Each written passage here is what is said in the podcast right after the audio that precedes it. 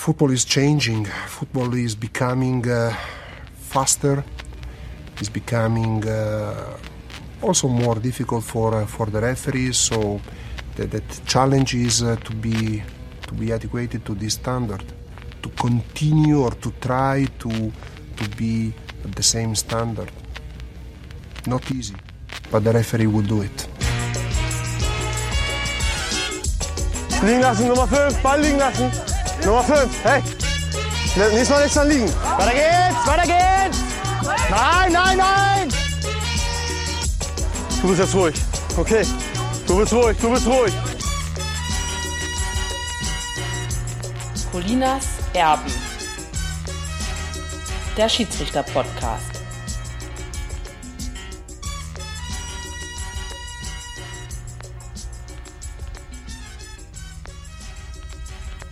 Einen wunderschönen guten Tag, hier sind Colinas Erben mit Folge Nummer 52.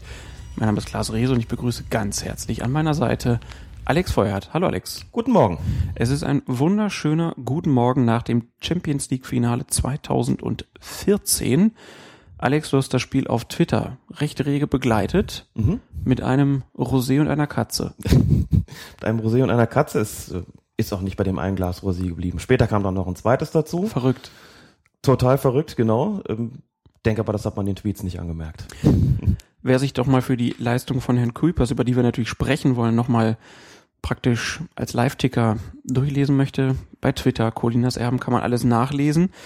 Ähm, das ist ein Thema heute, Champions League. Wir sprechen über Bundesliga, über Relegation, über DFB-Pokal und auch über den letzten Spieltag der zweiten Bundesliga noch. Und dazu haben wir natürlich noch ein paar kuriose Meldungen. Mit einer starten wir jetzt einfach mal. Eine, die wir bei N24 gefunden haben. Nach fünf Gegentoren kann einem Torwart schon mal die Lust am Fußball vergehen. So geschehen bei einer Zweitligapartie in Estland. Dort verließ der Schlussmann des Tallinner FC Puma, Vitas Malidauskas, noch während der Begegnung beim JK Vendra Vaprus nach dem 0 zu 5 den Platz ohne seine Mitspieler zu informieren. Als die den Ball zum eigenen Tor zurückspielten, stellte sich flugs ein Verteidiger zwischen die verwaisten Pfosten. Um ein Gegentor zu verhindern, nahm er den Ball mit der Hand auf. Die Folge rote Karte und Elfmeter zum 0 zu 6. Anschließend hielt ein Ersatztorwart den Kasten bis zum Schlusspfiff sauber. Den hätte man vielleicht früher bringen sollen, aber so generell kann ich nicht einfach sagen, hier, äh, Torwart ist raus, er ist jetzt der Torwart. Wie auf dem Bolzplatz, ne? Klar, letzter Mann hält. letzter Mann hält und darf den Ball ähm, mit der Hand berühren. Das geht natürlich im regulären Spielbetrieb nicht so. Insofern hat der estnische Kollege hier auch nicht richtig gehandelt, denn ganz klar in den Regeln festgelegt, ohne Torwart darf nicht gespielt werden und diese Rolle kann auch nicht einfach mal so ein Feldspieler übernehmen. Also dass man halt sagt, der ist jetzt der letzte Mann und der darf den jetzt in die Hand nehmen, klar. Welches äußere Zeichen braucht denn ein Torwart nochmal? Er muss sich natürlich von den anderen Spielern unterscheiden, durch seine Oberbekleidung insbesondere, durch sein Trikot, mit anderen Worten. Der Also es, es reichen nicht zwei verschiedenfarbige Schuhe. Es reichen nicht zwei verschiedenfarbige Schuhe. Nein, das äh, ist nur in DFB-Pokal DFB-Pokale entspielen. So, aber da sind ja auch noch größere Unterschiede zu erkennen gewesen. Hier ist was schiefgelaufen. Der Torwart, der da einfach geht, ohne sich abzumelden, muss eigentlich vom Schiedsrichter aufgefordert werden, den Platz wieder zu betreten. Jetzt setzt das natürlich voraus, dass der Schiedsrichter merkt, dass der einfach so vom Platz gegangen ist. Denn es handelt sich um ein unerlaubtes Verlassen des Feldes. Wenn der Torwart zurückkommt, bekommt er die gelbe Karte für dieses unerlaubte Verlassen des Platzes. Wenn er nicht zurückkommt, gilt er gewissermaßen als des Feldes verwiesen und kann dann auch nicht ersetzt werden. Das heißt, wenn dann ein neuer Torwart kommen soll, muss dafür ein weiterer Feldspieler oder muss ein Feldspieler dafür dann noch äh, den, den Platz verlassen. So. Jetzt ist das Problem, das haben ja nicht mal die eigenen Mitspieler mitbekommen, offensichtlich, geschweige denn der Schiedsrichter. Der Schiedsrichter hat es aber in dem Moment gemerkt, wo plötzlich einer von denen den Ball in die Hand nimmt. Und in dem Moment ist klar, hier ist offensichtlich eine Weile ohne Torwart gespielt worden. Heißt in dem Moment Spielunterbrechung, wie es ja auch geschehen ist, nur darf es hier keinen Strafstoß geben, weil gar nicht ähm, gespielt werden durfte ohne Torwart. Hier würde man dann einen indirekten Freistoß geben, den gibt es immer bei unerlaubtem Verlassen des Platzes. Den indirekten Freistoß dort, wo der Ball bei der Unterbrechung war, nämlich da, wo er den mit der Hand berührt, gibt also keinen Strafstoß, sondern nur indirekten Freistoß. Und dann fängt man an, den Torwart zu suchen, zu sagen, kommt der nochmal, falls ja, gelb, wegen unerlaubtem Verlassen des Spielfeldes und falls nicht, dann ähm, Muss mal gucken, wie man weiterhandelt. Dann dürfen sie auf jeden Fall einen neuen Torwart einwechseln. Das heißt, wenn ich als Torwart jetzt mal schnell vom Platz will, um mal zu pieseln, denn der Schiedsrichter findet mich in dem Moment nicht, ich komme wieder und dann bin ich raus.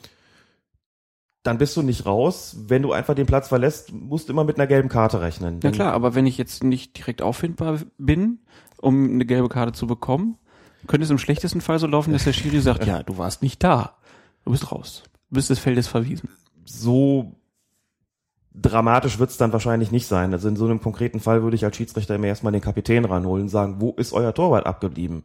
Wenn er dann sagt, er hat kurz mal das Feld verlassen, da hinter dem Baum pinkeln zu gehen, dann sage ich dem freundlich, dann holen Sie doch bitte zurück. So, äh, in der Regel wird das ja auch klappen. In der Regel wird er ja dann zurückkommen und dann die gelbe Karte dafür bekommen. Wenn nicht, dann muss ich ihm sagen, gut, dann ähm, gilt er jetzt als des Feldes verwiesen. Und wenn Sie jetzt einen neuen Torwart einwechseln wollen, also einer, der das Handwerk auch gelernt hat, dann muss noch ein Feldspieler den Platz verlassen. So, die Mannschaften können natürlich geschickt sein. Also dieses, ähm, der gilt dann als des Feldes erwiesen, lässt sich natürlich in gewisser Weise dadurch umgehen, dass ich einfach sage, wenn da einer weg ist, der keine Lust mehr hatte, dann ist der halt einfach irgendwo verletzt. Ja? Mhm. Und man hat versucht, den noch fit zu kriegen, das hat irgendwie nicht funktioniert. Dann macht man ganz normale Auswechslung und damit ist es gut. Diese Ausrede würde man als Schiedsrichter dann auch akzeptieren. Da muss man ja nicht unnötig Stress machen. Gerade bei dem Spielstand nicht. Gerade bei diesem Spielstand nicht. Zweite Meldung, die wir gefunden haben, ist aus dem österreichischen Standard. Dort stand, die Schiedsrichter der UEFA machen sich für die Einführung einer neuen Regel stark. Wenn ein Spieler nach einem Foul außerhalb des Spielfelds behandelt werden muss, soll in Zukunft der Spieler des Gegners, der das Foul begangen hat, ebenfalls das Feld verlassen müssen. Man werde dies den Fußballregelhütern vorschlagen, sagte der Chef der UEFA-Schiedsrichter Pierluigi Collina.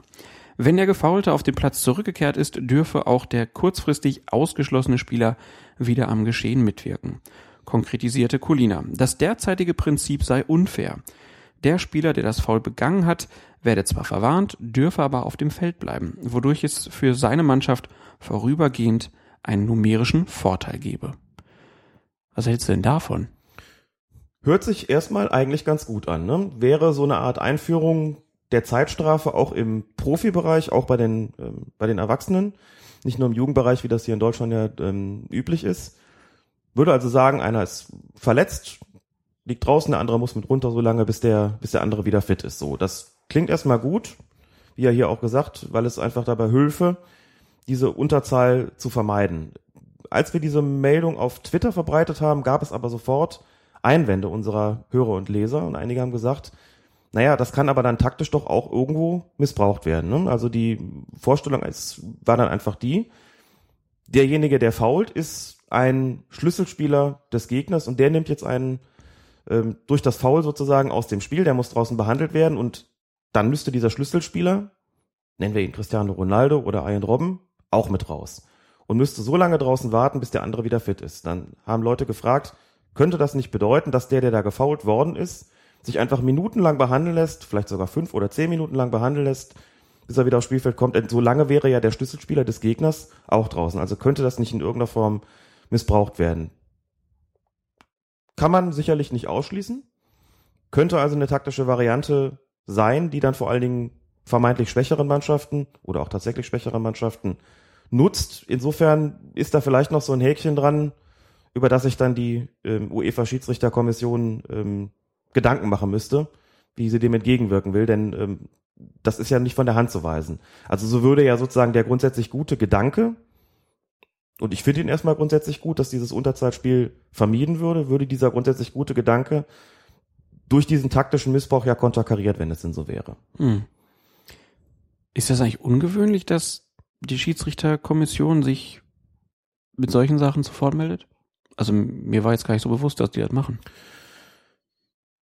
Weiß ich ehrlich gesagt nicht. Hab jetzt nicht recherchiert, inwieweit sie in der Vergangenheit schon häufiger Vorschläge für irgendwelche Regeländerungen unterbreitet hat. Was erst mal dafür spricht, dass du da ähnlicher Ansicht bist wie ich, dass das ein, Mhm. schon ein äh, seltener Vorgang auf jeden Fall ist. Das scheint ein seltener Vorgang zu sein. Da scheint man sich Gedanken drüber gemacht zu haben, möglicherweise auch eine gewisse Notwendigkeit zu sehen. Und wie gesagt, der Gerechtigkeit würde ja auch zunächst mal Genüge getan. Das klingt ja nicht schlecht. Würde dann bei der entsprechenden konkreten Ausformulierung würde mich schon interessieren, wie man eben einem, einem möglichen Missbrauch entgegenzuwirken gedenkt. Wir werden es erfahren und werden auch erfahren, wie der International Football Association Board darüber denkt. Aber ist jetzt auch schwierig zu sagen, welche Aussichten auf Erfolg das hat. Kann man überhaupt nicht absehen. Habe ich keine Ahnung. Dieses Gremium tagt ja einmal jährlich. Von daher, das wird ja ein bisschen dauern. Das letzte Mal war ja erst vor zwei Monaten oder so. Und das wird, wird dauern. Weiß nicht, ob das schon eine Geschichte ist, die zur nächsten Saison eingeführt wird. Mit ziemlicher Sicherheit nicht, denn ähm, wie soll das funktionieren? Wir haben ja jetzt schon Ende Mai und solche Regeländerungen würden ja dann zum, zum 1.7. immer zur neuen Saison in Kraft treten. Also wenn überhaupt, denke ich, da vergeht noch wenigstens ein Jahr bis zur Einführung, wenn es denn geschieht. Aber sowas muss ja vielleicht auch erstmal reifen, der Gedanke. Wir behalten das auf jeden Fall im Blick, so wie du am letzten Wochenende, nee, vorletzten Wochenende Frauen im Blick hattest. Richtig, ich war beim Pokalfinale der Frauen, das ja seit einiger Zeit in Köln stattfindet und nicht mehr in Berlin, als sogenanntes Vorspiel der Männer und ich bin dort als Chaperon eingesetzt gewesen. Das heißt, du hattest ein Häubchen auf und hast dann geguckt, dass die Frauen dann pieseln gehen. Chaperon heißt übersetzt so viel wie Anstandsdame. Ich glaube, man kann es auch Englisch aussprechen, aussprechen Chaperon, ähm, aber dieses Chaperon klingt irgendwie vornehmer, ne? Hat sich so ein bisschen durchgesetzt und ich war dafür Ich glaube, das ist von der Tour de France übernommen worden.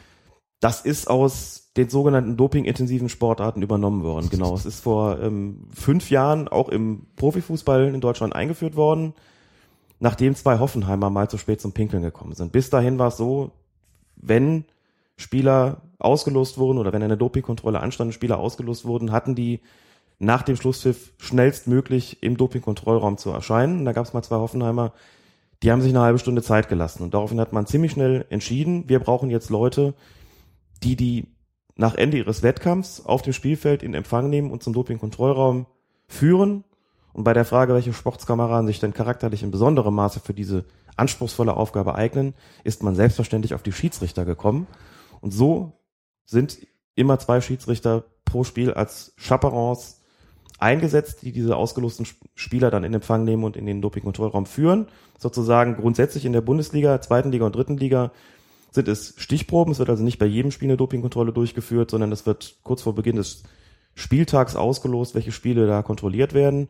Aber Dopingärzte und Chaperons sind immer da. Die kriegen dann eben nur kurzfristig Mitteilung gemacht, ob sie einen Einsatz haben oder nicht. Und beim Frauenpokalfinale ist es keine Frage des, äh, des Ob, sondern nur eine Frage des Das. Insofern war mir klar, dass ich eingesetzt werden würde, als ich da war. Hatte einen schönen Platz auf der VIP-Tribüne und habe dann diese Sportlerin, diese Spielerin, die da ausgelost worden sind, dann in Empfang genommen. In meinem Fall waren das zwei Frankfurterinnen, auch Nationalspielerinnen, nicht ganz unbekannt und war ganz nett, weil man da auch steht, die letzten 70, die letzten 20 Minuten an einem Spielfeldrand, guckt das Spiel nochmal an, hinter dem oder der vierten Offiziellen. In dem Fall habe ich die Siegerehrung noch mitbekommen. Das ist dann auch so eigentlich ein ganz netter Job, den man da zu machen hat. Klingt nicht besonders anstrengend? Es ist einerseits nicht besonders anstrengend, sondern vor allem interessant. Andererseits ist es aber vor allem nach dem Schlusspfiff ganz gerne hektisch. Man muss überlegen, es sind äh, vier Spieler bzw. Spielerinnen, die da ausgelost worden sind. Man hat noch einen Schiedsrichterkollegen, der eben für die andere Mannschaft zuständig ist. Dopingarzt oder Ärztin und Assistent stehen da auch noch. Und diese vier Spieler kommen ja zu unterschiedlichen Zeiten vom Platz. Und das in dem ganzen hektischen Gewusel, das da herrscht.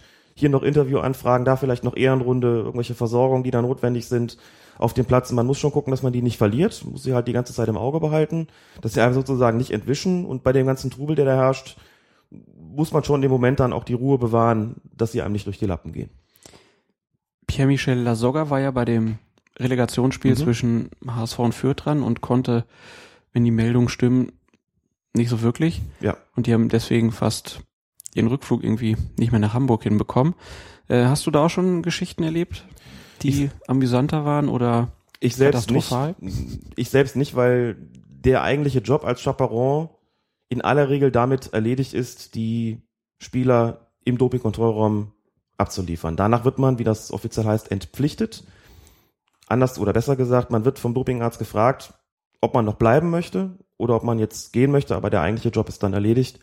Und man geht dann normalerweise. Was habe ich denn auch davon, jetzt noch eine, eine, halbe Stunde oder eine Stunde da rumzusitzen und äh, zu warten, bis die da fertig werden? Also diese Doping-Kontrolle, muss man dazu sagen, sieht so aus, dass es natürlich einen abgetrennten Bereich gibt, wo die dann pieseln gehen. Ähm, auch dann unter, unter Aufsicht des äh, entsprechenden Dopingarztes, aber als Chaperon hat man da eigentlich nichts, nichts mehr zu tun. und ehrlich gesagt auch nichts mehr verloren. Dann geht man nach Hause. Das Nette daran ist natürlich schon, dass man einen Innenraumausweis bekommt. Das heißt, ich habe dann Zugang zu allen möglichen Bereichen. Finde das auch sehr spannend, natürlich mal am Spielfeld dran zu stehen und das Ganze aus allernächster Nähe mitzubekommen und eben einen verantwortungsvollen Job da zu machen, der jetzt nicht so gestaltet ist, dass er einen überfordern würde, aber man kommt schon ein bisschen was mit. Ist mal Teil des Ganzen. Ich mache das sehr gerne und wenn kein Einsatz ist, hat man auf jeden Fall einen guten Sitzplatz und kann sich das Spiel im Stadion dann angucken, was dann auch ohne Dopingkontrolle immer ein Gewinn ist. Also ich mache das eigentlich sehr gerne. Chaperon klingt ja auch einfach gut. Ja, das äh, zunächst die ersten Anekdoten bei Folge 52 von Colinas Erben. Und jetzt starten wir durch mit Bundesliga und zweiter Liga. Hey! Vorteil, Mann! Brauch doch nicht abpfeifen! Mann! Spielunterbrecher! Ey, das ist doch mal nicht mehr normal, wie der pfeift. Das kann doch nicht angehen, so ein Misthaufen von Schiri, du. Was muss man in die Schnauze hauen, du?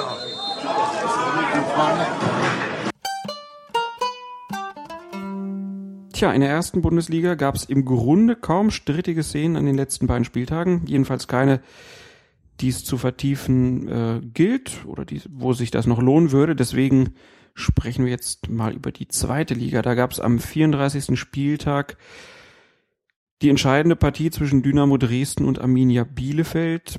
Die Mannschaft, äh, die das Spiel siegreich bestritten hat, das war im Vorfeld schon klar, die würde noch die Chance bekommen, in der Liga zu bleiben. Bielefeld ist ja dann in die Relegation gekommen. Schiedsrichter dort in Dresden war Manuel Gräfe und er hat zwei gelb-rote Karten gegeben. Eine gegen den Bielefelder Thomas Hübner in der 37. Minute und eine gegen den Dresdner Che Gui in der 59. Minute. Wenn man sich das anguckt, das ist schon beides relativ zügig. Also 59. kann man sagen, okay, das passiert schon mal. 37. ist schon recht früh. 37. Minute ist für eine gelb-rote Karte relativ früh. Aber da kann man auch nur sagen, was muttert Mut. Ähm, ich habe das Spiel nicht komplett gesehen, sondern im Rahmen der Konferenz.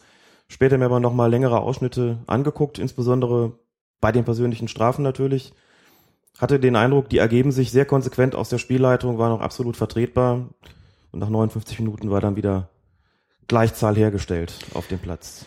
Genau, aber mit der Gleichzahl war dann nur fünf Minuten erstmal der, die Mannschaften zugange, weil es gab eine Spielunterbrechung in der 64. und zwar für 15 Minuten, weil es einen Böllerwurf auf dem Platz gab während des Spiels ähm, und das Ganze ist passiert im Dresdner Strafraum, wo sich auch äh, der Ball befunden hat. Ein Spieler von Dynamo musste sogar ausweichen und nach den 15 Minuten ging es dann aber weiter. Zunächst mal, wir haben über den Drei-Stufen-Plan schon mal gesprochen. An den hat sich Gräfe einfach gehalten und hat gesagt, Genau. okay, jetzt machen wir erstmal Feierabend und wir gehen jetzt einfach mal in die Kabine. Und da gibt's eine Durchsage. Und wenn das dann noch weiter eskaliert, dann breche ich hier ab. Er hat nicht abgebrochen. Danach gab's dann aber viele Fragen, zum Beispiel auf Twitter, ob das Spiel danach nicht hätte abgebrochen werden müssen. Und was davon zu halten ist, dass Dresden die Unterbrechung eher zu nutzen schien. Also es gab ja direkt dann nach Wiederanpfiff zwei Tore für Dynamo Dresden. Kann man erstmal nur sagen, Dynamo hat da ja erstmal keinen Einfluss drauf. Gehen wir jetzt mal von aus. Ähm, aber wenn das so als spieltaktisches Mittel sich durchsetzen würde, eine Mannschaft liegt zurück und in dem Moment fliegen dann die Böller, das wäre natürlich eine Katastrophe. Aber jetzt aus deiner Sicht, hätte Manuel Gräfe das abbrechen müssen oder er genau richtig gehandelt? Nein, er hat genau richtig gehandelt. Du hast es ja schon zu Recht auch gesagt. Es gibt einen Drei-Stufen-Plan, dass man eine Stadiondurchsage veranlasst, dass man unterbricht und dann erst abbricht. Den hat er sich gehalten. Der muss ja in jeder Situation jeweils entscheiden, wie viel Spielraum habe ich da noch. Das sah schon ziemlich heftig aus, muss man sagen, als dieser Böller auf den Platz flog und da einer richtig hochgesprungen ist. Um davon nicht äh, getroffen zu werden oder weil er sich erschrocken hat, spielt in dem Fall auch äh, keine Rolle. Und das ist natürlich ähm, schon ein Problem. Gräfer hat sofort unterbrochen, da war der Ball noch gar nicht im, im Tor aus. Deswegen ging es dann anschließend auch mit dem Schiedsrichterball äh, weiter. Wenn wir regeltechnisch darüber reden, ist das auch eine ganz interessante Situation, weil du dann in dem Moment, wo du unterbrichst, immer merken musst, wenn ich wieder auf den Platz komme, wo machen wir eigentlich weiter? Das darf man dann in der Situation auch nicht vergessen. Hat er aber auch nicht, ging dann, wie gesagt, mit dem Schiedsrichterball weiter. Es war vollkommen korrekt, erstmal zu gucken, erstmal abzuwarten, beruhigt sich die Situation hier wieder. Erstmal die Spieler reinzubitten, eine Weile zu warten wieder rauszukommen und zu gucken, hat sich die Situation hier beruhigt oder nicht. Sie schienen sich beruhigt zu haben, dann hat Manuel Gräfe etwas getan, das selten ist. Er hat nämlich, und das Lustige daran ist, dass wir noch drüber gesprochen hatten in der Folge davor, mal wieder tritt so ein Fall ein, Er hat die Ersatzspieler von Dynamo Dresden weggeschickt. Und zwar haben die sich ja hinter ihrem eigenen Tor aufgewärmt. Dazu muss man sagen, es gibt grundsätzlich zwei Möglichkeiten, wo sich Reservisten aufwärmen dürfen. Hinter dem eigenen Tor, quasi auf der dem Assistenten abgewandten Seite oder hinter dem ersten Offiziellen, sofern da irgendeine Form von Platz ist und das niemanden stört. Das hängt immer auch mit den Gegebenheiten im Stadion zusammen und mit der jeweiligen Anweisung des Schiedsrichters. Also hinter dem Assistenten 1 oder hinter dem eigenen Tor. Die waren, die Dresdner, hinter dem eigenen Tor. Und das war ja Danger Zone sozusagen, weil da die Böller geflogen sind oder der Böller geflogen ist. Hat Gräfe gesagt, alle weg hier, hinter das Tor der Arminia. Das macht man normalerweise nicht, weil man ja nicht will, dass die sich da irgendwie ins Gehege kommen oder dass irgendwie von der, von dem jeweiligen Gästebereich dann äh, was auf die Heimspieler geworfen wird.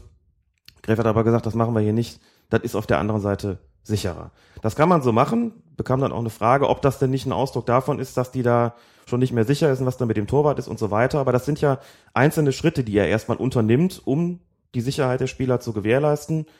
Natürlich immer unter der Maßgabe, wir gucken mal, wie lange wir ja weitermachen können und ob es noch mal schlimmer wird. Klar gab es da auch entsprechende Stadiondurchsagen. Und man muss ja sagen, es hat sich dann, was das betrifft, beruhigt. Das heißt, das Spiel konnte dann vernünftig zu Ende geführt werden. Dazu muss man starke Nerven haben als Schiedsrichter, gerade bei der sportlichen Bedeutung des Spiels. Aber Manuel Gräfe, erfahrener Mann, klar, hat das, wie ich finde, sehr, sehr souverän, sehr, sehr ruhig und sehr, sehr gut gemacht, dieser Situation, dann eben auch mit dem taktischen Kniff einfach zu sagen, alle Auswechselspieler weg hier auf die andere Seite, um da einfach auch den, die aus der, aus der Schusslinie zu nehmen, buchstäblich. Und das war eine so ungewöhnliche wie gute Idee.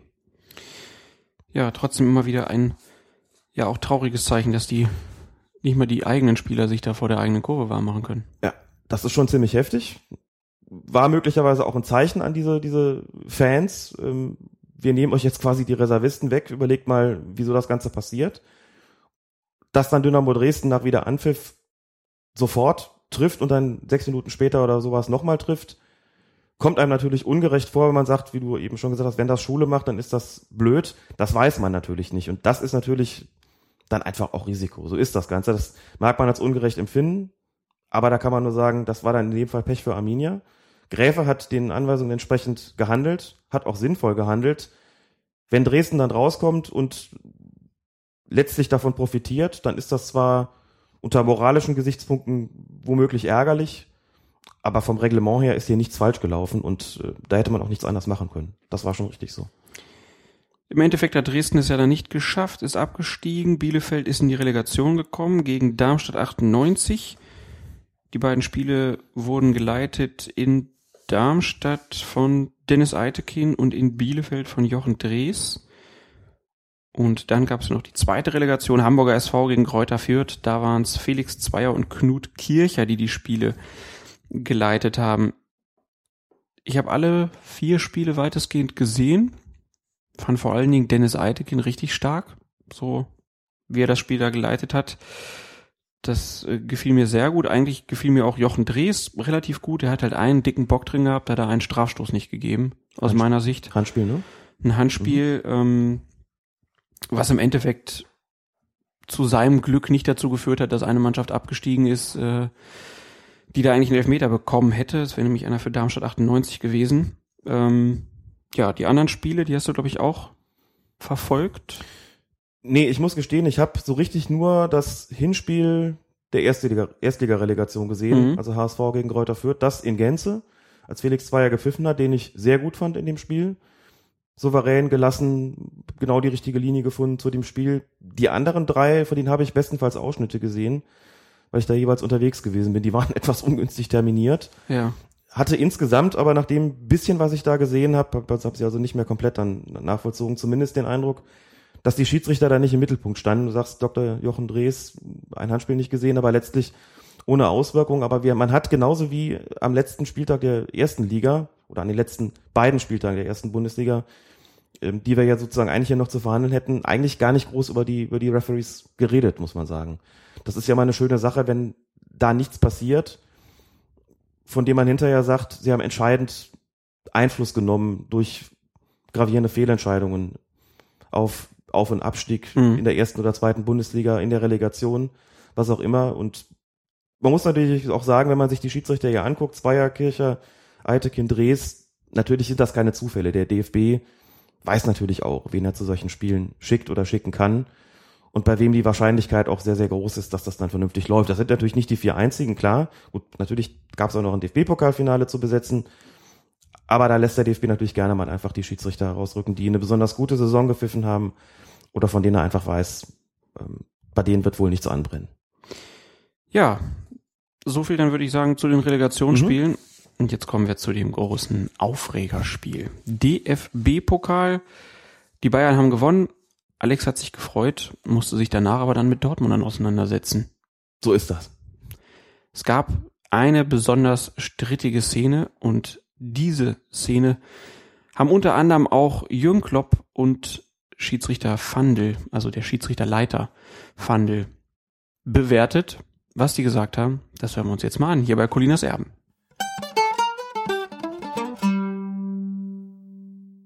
Natürlich ähm, äh, ist es mehr als bedauerlich, dass wir keine Torlinientechnologie bei uns in dem hochprofessionellen Fußball in Deutschland äh, haben.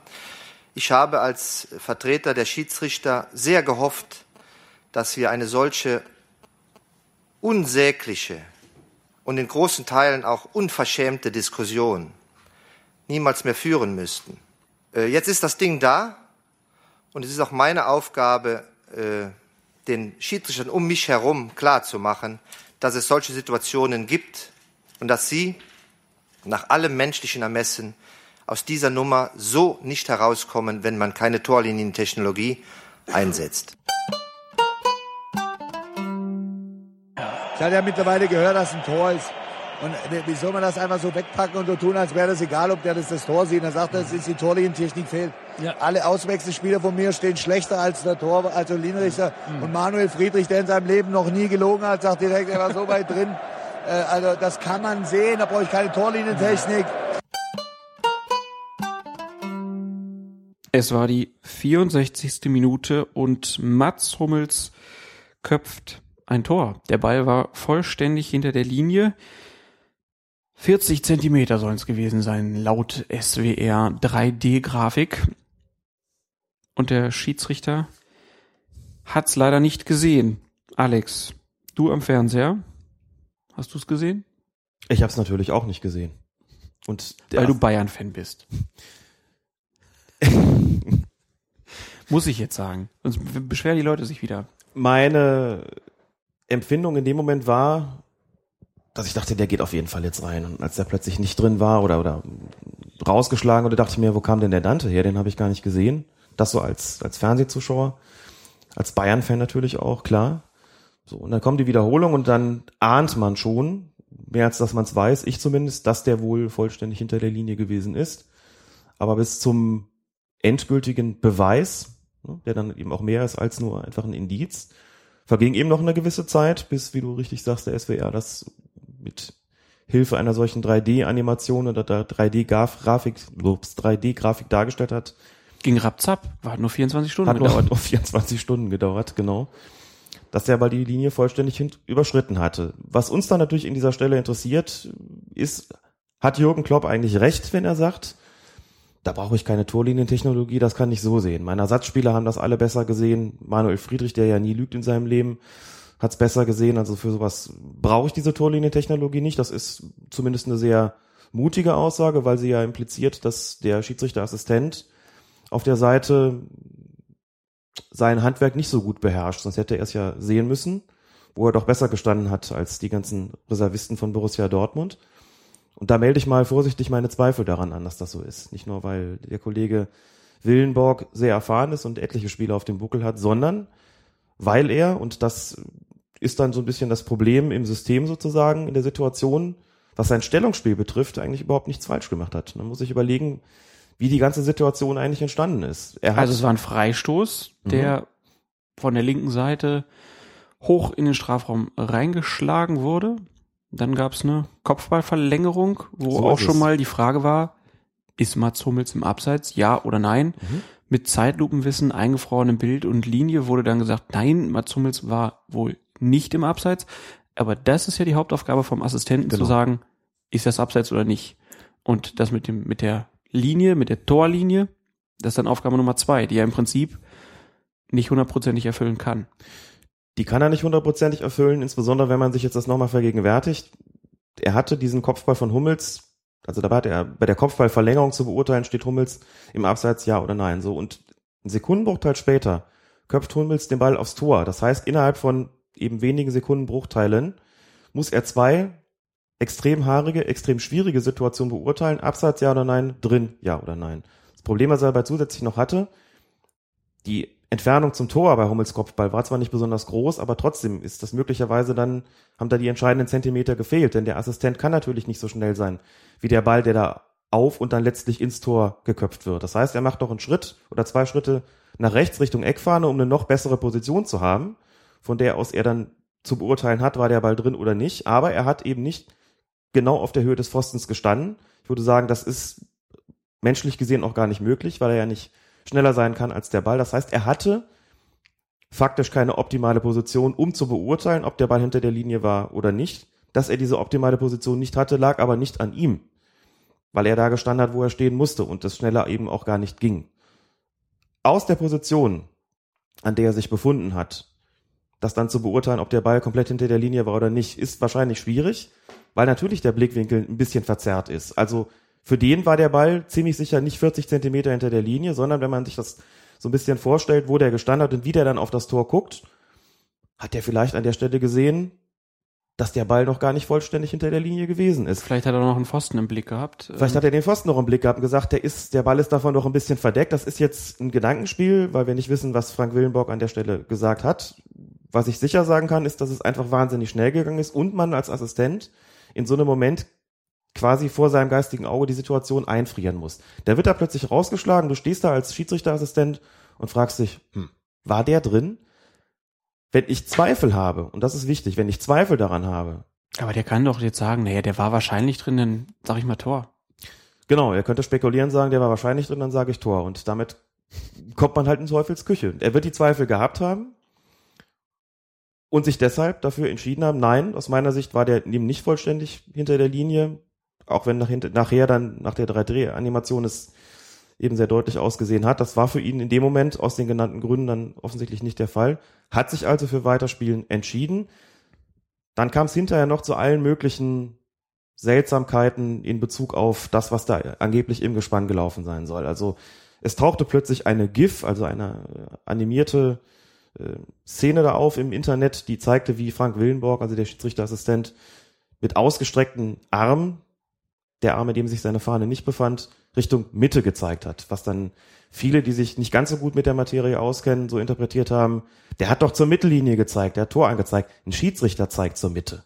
Und das bedeutet dann, das Tor ist gültig. Ein Assistent, der mit der sogenannten freien Hand, also die Hand, in der sich die Fahne nicht befindet, Richtung Mittellinie zeigt, zeigt an, weiterspielen. Das bedeutet also genau das Gegenteil dessen, was viele vermutet haben. Er hat ja gerade kein Tor angezeigt.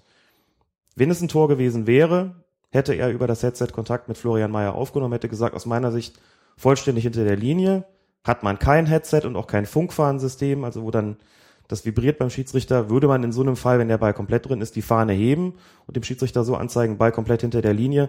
Beim Einsatz technischer Hilfsmittel hält man sich ein bisschen zurück und dem Schiedsrichter die Entscheidung nicht aufzuzwingen, für den Fall, dass er es anders oder besser gesehen hat. Dann verständigt man sich über den Druck auf das Knöpfchen in der Fahne. Dann brummt's oder piept's beim Schiedsrichter und oder zusätzlich übers Headset, dass man eben sagt, aus meiner Sicht drin und dann wird der Schiedsrichter, wenn er die Entscheidung übernimmt, auf Tor erkennen. Aber wie gesagt, freie Hand des Assistenten heißt weiterspielen und nicht irgendwie Tor. Ich fand's gut, einige im Stadion haben äh, gesehen, dass der Ball im Tor war und sie haben gesehen, dass der Assistent die Fahne gehoben hat und äh, zur Mittellinie gegangen ist. Ja, genau. Vielleicht, also das waren, das waren eigentlich meine, meine Lieblinge. Ähm, generell die Diskussion hinterher war dann ziemlich aufgeladen man muss natürlich die, die Rolle vom Hauptschiedsrichter jetzt auch nochmal bewerten. Von Meyer, der aus deiner Sicht richtig stand oder hätte er sich anders bewegen müssen, um das besser zu sehen? Nein, der Schiedsrichter stand in der Situation vollkommen richtig. Man kann sowas aus der Position des, des Hauptreferees auch nicht besser sehen als ein Schiedsrichterassistent. Insofern war die ganze Diskussion, dass Florian Meyer seinen Assistenten überstimmt haben soll, a priori auch unsinnig. Das macht ein Schiedsrichter schon deshalb eben nicht, weil er normalerweise nicht die bessere Position hat als der Assistent, um sowas auch besser beurteilen zu können. Das heißt, wenn mir ein Assistent sagt, ich habe klar gesehen, dass der Ball drin war. Dann übernehme ich die Entscheidung und wenn mir der Assistent sagt, war knapp, aber ich glaube, so wie ich es gesehen habe, dass er nicht drin war, werde ich als Schiedsrichter ganz bestimmt nicht hingehen und sagen, der Ball war drin. Da müsste ich schon am Pfosten gestanden haben und da gehört man als Schiedsrichter nicht hin in diesem Moment. Also bin ich auf meinen Assistenten angewiesen, dass er es sieht. Dafür ist er unter anderem da. Und die Entscheidung werde ich als Schiedsrichter in 99,9 Prozent der Fälle übernehmen. Da muss er schon einen Riesenbock geschossen haben und äh, das ist ja nicht der Fall gewesen. Insofern, wie gesagt, auch Frank Willenborg ist da aus meiner Sicht kein Vorwurf zu machen und deshalb auch nochmal bestreite ich das, was Jürgen Klopp sagt, ähm, in der Emotion sicher verständlich. Aber um das zweifelsfrei beurteilen zu können, das sage ich als jemand, der eben auch an der Linie gestanden hat und weiß, wie schwierig sowas ist und das potenziert sich ja dann schon durch das viel höhere Tempo, den viel höheren Druck in den Profiligen nochmal um einiges gegenüber den Amateurspielklassen. Sowas erkennt man ohne Torlinientechnologie zweifelsfrei normalerweise nicht. Jürgen Klopp hat ja auch noch gefragt, warum denn da nicht die Torlinienrichter, äh, die Strafraumoffiziellen, die es in der Europa League gibt, warum die denn nicht da waren? Und hat irgendwie sowas, sinngemäß sowas gesagt, die seien wohl schon im Urlaub gewesen. Ne? Also es stimmt Hat gar nicht, nicht gemerkt, dass es die noch nie in Deutschland gab bei nationalen Wettbewerben. Hörte sich ein bisschen so an, als ob er davon, davon überrascht gewesen sei. Also nach allem, was ich weiß, ist auf dieser Sitzung der DFL-Mitglieder, der DFL-Vereine, auf der die Torlinientechnologie mehrheitlich abgelehnt wurde, auch das Prinzip Torrichter abgelehnt worden. Also beides sollte nicht eingeführt werden. Das muss man dazu sagen, ist glaube ich aber auch schon allgemein bekannt. Selbst wenn man sich äh, für die Einführung der Torlinientechnologie entschieden hätte, wäre sie bei diesem DFB-Pokalfinale noch nicht eingesetzt worden. Da hätte man nur sagen können, wir freuen uns alle darüber, dass das im nächsten Jahr anders wird. Ein paar Leute haben auch gefragt, wie ist denn das? Das ist doch ein DFB-Wettbewerb. Kann der DFB das nicht einfach einführen? Die Ablehnung ist doch nur durch die DFL vorgenommen worden, durch die DFL-Vereine. Das äh, ist vielleicht theoretisch so möglich. Da müsste man diesen Grundlagenvertrag zwischen DFB und DFL mal mal Die hätten das machen können, hat Niersbach gesagt, aber sie wollten sich nicht gegen die Klar. DFL, gegen die Vereine okay. richten und dann hätte man natürlich auch in Berlin diskutieren müssen, ja. wer zahlt denn das? Wer zahlt das eigentlich? Ist doch klar, dass der DFB sich nicht über den Mehrheitswillen, über den politischen Mehrheitswillen in so einer Entscheidung, das ist ja letztlich eine äh, originär politische Entscheidung, dass der DFB sich darüber nicht hinwechselt, ist doch klar. Also damit ist die Frage auch beantwortet. Niersbach hat es ja klargestellt. Okay, jetzt gibt's also einen neuen Antrag, lustigerweise von, von Bayern München. Die Schiedsrichter, wir haben Herr Handel gehört, befürworten es ohnehin, weil sie da nicht die Deppen sein wollen, über die dann anschließend diskutiert wird. Hätte, wenn es bei das System vernünftig funktioniert, in diesem Falle sicherlich genützt, hätte geholfen, hätte die richtige Entscheidung ähm, hervorgebracht. Aber wie gesagt, wir diskutieren hier ja über die Schiedsrichter an sich, die haben diese Hilfsmittel nun mal nicht und dann muss man drüber reden, ist das so ein gravierender Fehler gewesen, der, den man dem Assistenten auch wirklich vorwerfen muss, weil er falsch gestanden, falsch gehandelt hat? Da sage ich nein und aus seiner Position konnte er es nicht einwandfrei sehen. Das ist dann tatsächlich ähm, einfach ein Problem, das quasi im, das in der Systematik angelegt ist und durch die Torlinientechnologie ähm, behoben werden könnte möchte da weder Florian Mayer noch Frank Willenborg einen Vorwurf machen. Ganz klar. Jetzt haben wir den neuen Antrag. Ich würde sagen, wir kriegen jetzt die Torlinientechnologie für die erste Liga. Mhm. Würdest du auch so denken? Ist ein bisschen Kaffeesatzleserei. Aber ich, also ich würde jetzt einfach, ne, der Druck, der ist jetzt nochmal so viel größer geworden, dass so ein Spiel aus Dortmunder Sicht mhm. oder auch aus äh, Sicht vieler Leute durch so eine Sache entschieden wurde man kann jetzt natürlich immer noch drüber diskutieren, ob Bayern sich da vielleicht noch ähm, trotzdem als Sieger hervorgetan hätte, weiß kein ja. Mensch. Aber Dortmund wurde natürlich ein ganz klarer Vorteil genommen in dem Fall und ich glaube, der Druck, der wird jetzt so groß sein und die DFL wird das ein bisschen anders vorbereiten als beim letzten Mal und wird einfach auch den Verein sagen, mit den Kosten, ähm, da beteiligen wir uns auch ein bisschen, weil ich kann es auch verstehen, dass Vereine, die vielleicht gerade aus der zweiten Liga aufgestiegen sind und dann in drei Jahren da irgendwie einen Millionenbetrag hinblättern müssen, weil es ist ja die Anschaffung, es ist der Unterhalt für diese tollen Technologien. Mhm. Da kann ich mir auch einen neuen Spieler verkaufen. Äh, und man muss auch immer noch sagen, das ist sehr, sehr selten, dass das gebraucht wird. Das ist sehr, sehr selten, dass es gebraucht wird. Es hätte um den Haar auch äh, die Notwendigkeit gegeben, das beim Champions League-Finale zu benutzen, denn da gab es ja auch eine Szene, kommen wir noch drauf zu sprechen, gab es ja auch eine Szene, wo sich die Frage stellte, hinter der Linie oder nicht, nur dass sich die dann in Wohlgefallen aufgelöst hat, weil der Ball dann sowieso im Tor gelegen hat. Da muss man nicht weiter drüber reden, aber In dem Moment hatte wahrscheinlich nicht nur ich ein Déjà-vu. Ist immer ganz interessant, ne? Torlinientechnologie wird abgelehnt, zack, kommt der Fall, wo es heißt, hm, hätten wir sie vielleicht doch nehmen sollen. Torrichter wird lange drüber geschimpft, was machen die da eigentlich, das kriegt man ja gar nicht mit und wieso stehen die da überhaupt, die sind so untätig. Weil man da auch sagen muss, die machen eine ganze Menge, das kriegen bloß, äh, kriegt bloß die Öffentlichkeit nicht mit, weil sie nicht für die Öffentlichkeit da stehen. Da wird ganz viel über die Headsets kommuniziert und eben nicht offen per Zeichengebung. Da wird ganz viel geschimpft, jedenfalls über die Torrichter. Plötzlich kommen sie dann doch wieder in die Diskussion. Ah, und wenn wir welche gehabt hätten, was wäre denn dann gewesen? Ne? Also ganz interessant, man, es gibt so nach meinem Dafürhalten, so nach meinem Eindruck, Mehrheitsströmungen in den Diskussionen und dann äh, dreht sich das Ganze ist auch so ein bisschen ermüdend, muss ich sagen, dass dann in solchen, dass dann solche Fälle erst passieren müssen, bis man dann irgendwie sagt, nö, also das muss jetzt irgendwie alles anders laufen. Aber gut, so ist das wahrscheinlich in dieser schnelllebigen Medienzeit. Ja, war auf jeden Fall sehr aufgeblasen, die ganze Nummer. Ich meine, wir erinnern uns immer noch gerne an die Doppelbestrafung. Was haben wir da für Diskussionen gehabt? Ja. Habe ich jetzt aber auch schon wieder seit drei Monaten nichts mehr von gehört. Beim nächsten Fall wird das Geschrei wieder groß sein. Das gilt dafür, das gilt sicherlich auch für das Thema Handspiel, über das wir gerade zu Beginn der Saison ganz, ganz häufig gesprochen haben, wo man inzwischen sagen muss, die Diskussionen sind weniger geworden, die Spieler haben sich darauf eingestellt. Wir haben ja auch gesagt, bei Regeländerungen, die relativ gravierend sind, dauert es einfach eine Weile bis die richtig durch und umgesetzt sind, bis sich die Linie vereinheitlicht, einfach weil ja das ganze Material erst so entsteht, dass man dafür braucht. Und jetzt sind die Diskussionen schon leiser und weniger geworden, was das betrifft. Naja, Torlinientechnologie wird uns auf jeden Fall nochmal begleiten, spätestens bei der nächsten Sitzung der DFL. Da wird ja nochmal drüber abgestimmt. Das war aber nur eine Szene, ein großer Aufreger in diesem DFB-Pokalfinale und es gab doch eine Aussage von Klopp in dem Interview nach dem Spiel, wo er sich schon allgemeiner über Florian Mayers Spielleitung aufgerichtet hat und da hören wir jetzt auch nochmal rein. Was mich stört, ist so generell, so die, also wie taktische Fouls bewertet werden. Also ich schätze Philipp Lahm über alles. Aber wenn, du, nach, aber wenn du nach vier Minuten den Spieler so mhm. hältst, so, das ist gelb. Das ist ja nicht schlimm. Dann darf es halt nur nicht mehr machen. Ja. Und warum das dann in so einem Spiel nicht gefällt? Martinez, ich weiß nicht, wie viele taktische Fouls. Die Jungs erkennen einfach nicht, wo der Angriff losgeht. Mhm. Wenn es im Mittelfeld passiert und wir einmal an einem vorbeilaufen, gehen wir mit drei gegen eins. Und die sagen, ja, das ist doch so weit weg vom Tor. Das müssen die Schiedsrichter eben auch, weil der, der Sport, der Fußball hat sich verändert. Und das müssen sie auch mit aufs ins Programm nehmen. Tja, Jürgen Klopp, der sich so über die generelle Herangehensweise von Florian Mayer echauffiert, spricht er ja eine Szene zum Beispiel in der vierten Minute an. Philipp Lahm hält Marco Reus über mehrere Meter und Florian Mayer entscheidet sich gegen Gelb. Ähm, das war ja ein Fall, wo man schon mal sagen konnte, hat Florian Mayer da vielleicht so ein bisschen zu sehr seine Linie dem Spiel aufdrücken wollen. Wir haben noch einen ganz interessanten Kommentar auf fokusfußball.de in der Kommentarspalte von Toffee gehabt. Bei allem Gerede um das nicht gegebene Tor hat Jürgen Klopp meiner Meinung nach im Interview nach dem Spiel ähm, auf dem Feld einen ganz anderen wichtigen Punkt angebracht. Sinngemäß hat er gesagt, dass die Schiedsrichter in puncto taktische Fouls sich besser an veränderte Spielweisen der Teams anpassen müssen.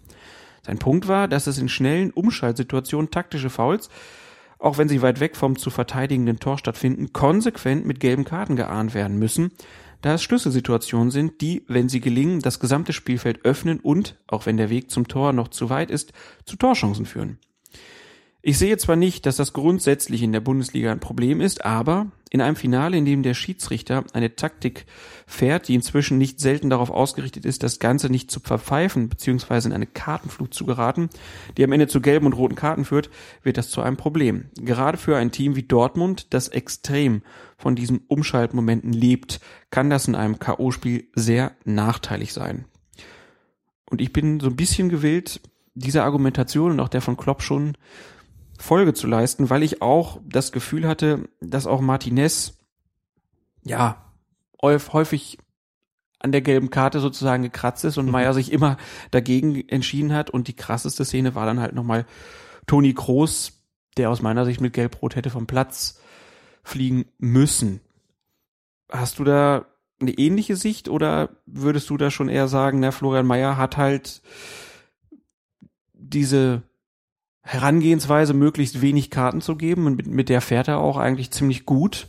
Und er hat jetzt halt Pech gehabt, dass dieses Tor dann da hinter der, der Linie war und er hat es nicht gesehen und die Diskussionen wären sonst gar nicht so groß gewesen.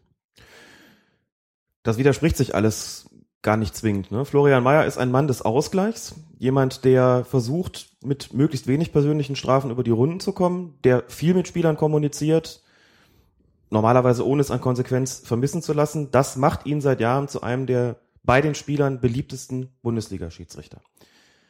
Das ist eine schöne Sache, weil er einfach eine sehr, sehr große Akzeptanz hat und so jemand kriegt auch nicht ohne Grund ein zweites Pokalfinale. Das Muss man dazu sagen, er hat schon mal Bayern gegen Schalke gepfiffen. 2005, genau. 2005. Wie lief das Spiel so? Nicht so gut für ihn. Und man muss auch gar nicht drum herum reden.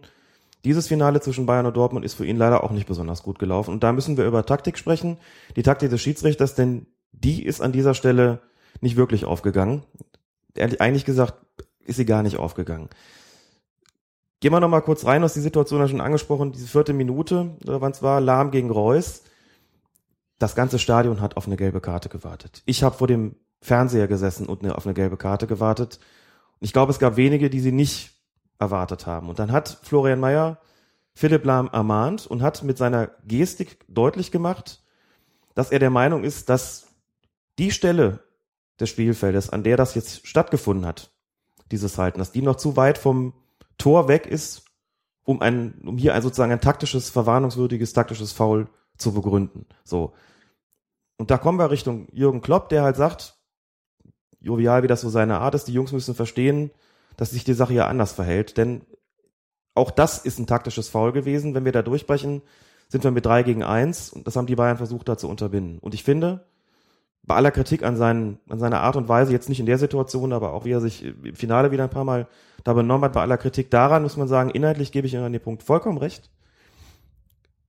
Das ist eine Geschichte gewesen, schon nach vier Minuten, wobei man dazu sagen muss, noch, das kurz, kurz einwenden darf, selbst wenn man da nicht verwarnt, weil es ein taktisches Foul ist, dann ist es ein unsportliches Halten gewesen. Der hält den über mehrere Meter fest. Und da habe ich im Prinzip zwei Möglichkeiten. Wenn ich nicht der Meinung bin, taktisches Foul verwarne ich wegen unsportlichen Haltens. Das geht auch. Eine Ermahnung war an der Stelle viel zu wenig. Dass sich Florian Mayer natürlich überlegt hat, wie das jeder Schiedsrichter tut, nach so kurzer Zeit eine gelbe Karte in einem Finale zu zeigen, ist schon eine Ansage. Natürlich gibt es immer wieder Entscheidungen, von denen erst der weitere Spielverlauf ähm, deutlich macht, ob sie richtig sind oder nicht. Das ist hier so ein, so ein Ding gewesen, wo man legt, naja, was, welches Zeichen versucht er denn da gerade zu setzen? Aber, und das ist wichtig, man muss ganz klar sagen, von Florian Meyers Linie, von Florian Meyers Taktik in diesem Spiel, haben die Bayern eindeutig profitiert. Es gibt keinen Bayern-Bonus in dem klassischen Sinne, wie das irgendwie äh, irgendwelche Verschwörungstheoretiker meinen. Aber die Bayern haben, sind mit Florian Meyers Linie besser klargekommen. Man muss das vielleicht einfach mal unter dem Aspekt betrachten. Hier spielt eine Ballbesitzmannschaft gegen eine Kontermannschaft. Und natürlich ist es das Ziel, der Ballbesitzmannschaft die Konter möglichst zu unterbinden. Gerade aus der, aus der Vergangenheit, in dieser und auch in der vergangenen Saison, wussten die Bayern schon ganz gut, was die Dortmunder unternehmen würden. Das muss für den Schiedsrichter schon auch heißen, sich ein paar Gedanken darüber zu machen, was setzen die denn für Mittel ein? Und wenn er merkt, diese Mittel sind gegebenenfalls auch unsportlich oder sie versuchen, diese Grenzen auszutesten, dann muss ich die Grenzen entsprechend setzen, muss klar machen, das akzeptiere ich nicht. Wenn hier so klar gehalten wird, ist das auch in der Hälfte der Dortmunder beim Versuch da durchzubrechen eine eindeutige Verwarnung. Dass er die gelbe Karte nicht gezeigt hat, hat dazu geführt, dass die Bayern gemerkt haben, aha, hier geht was.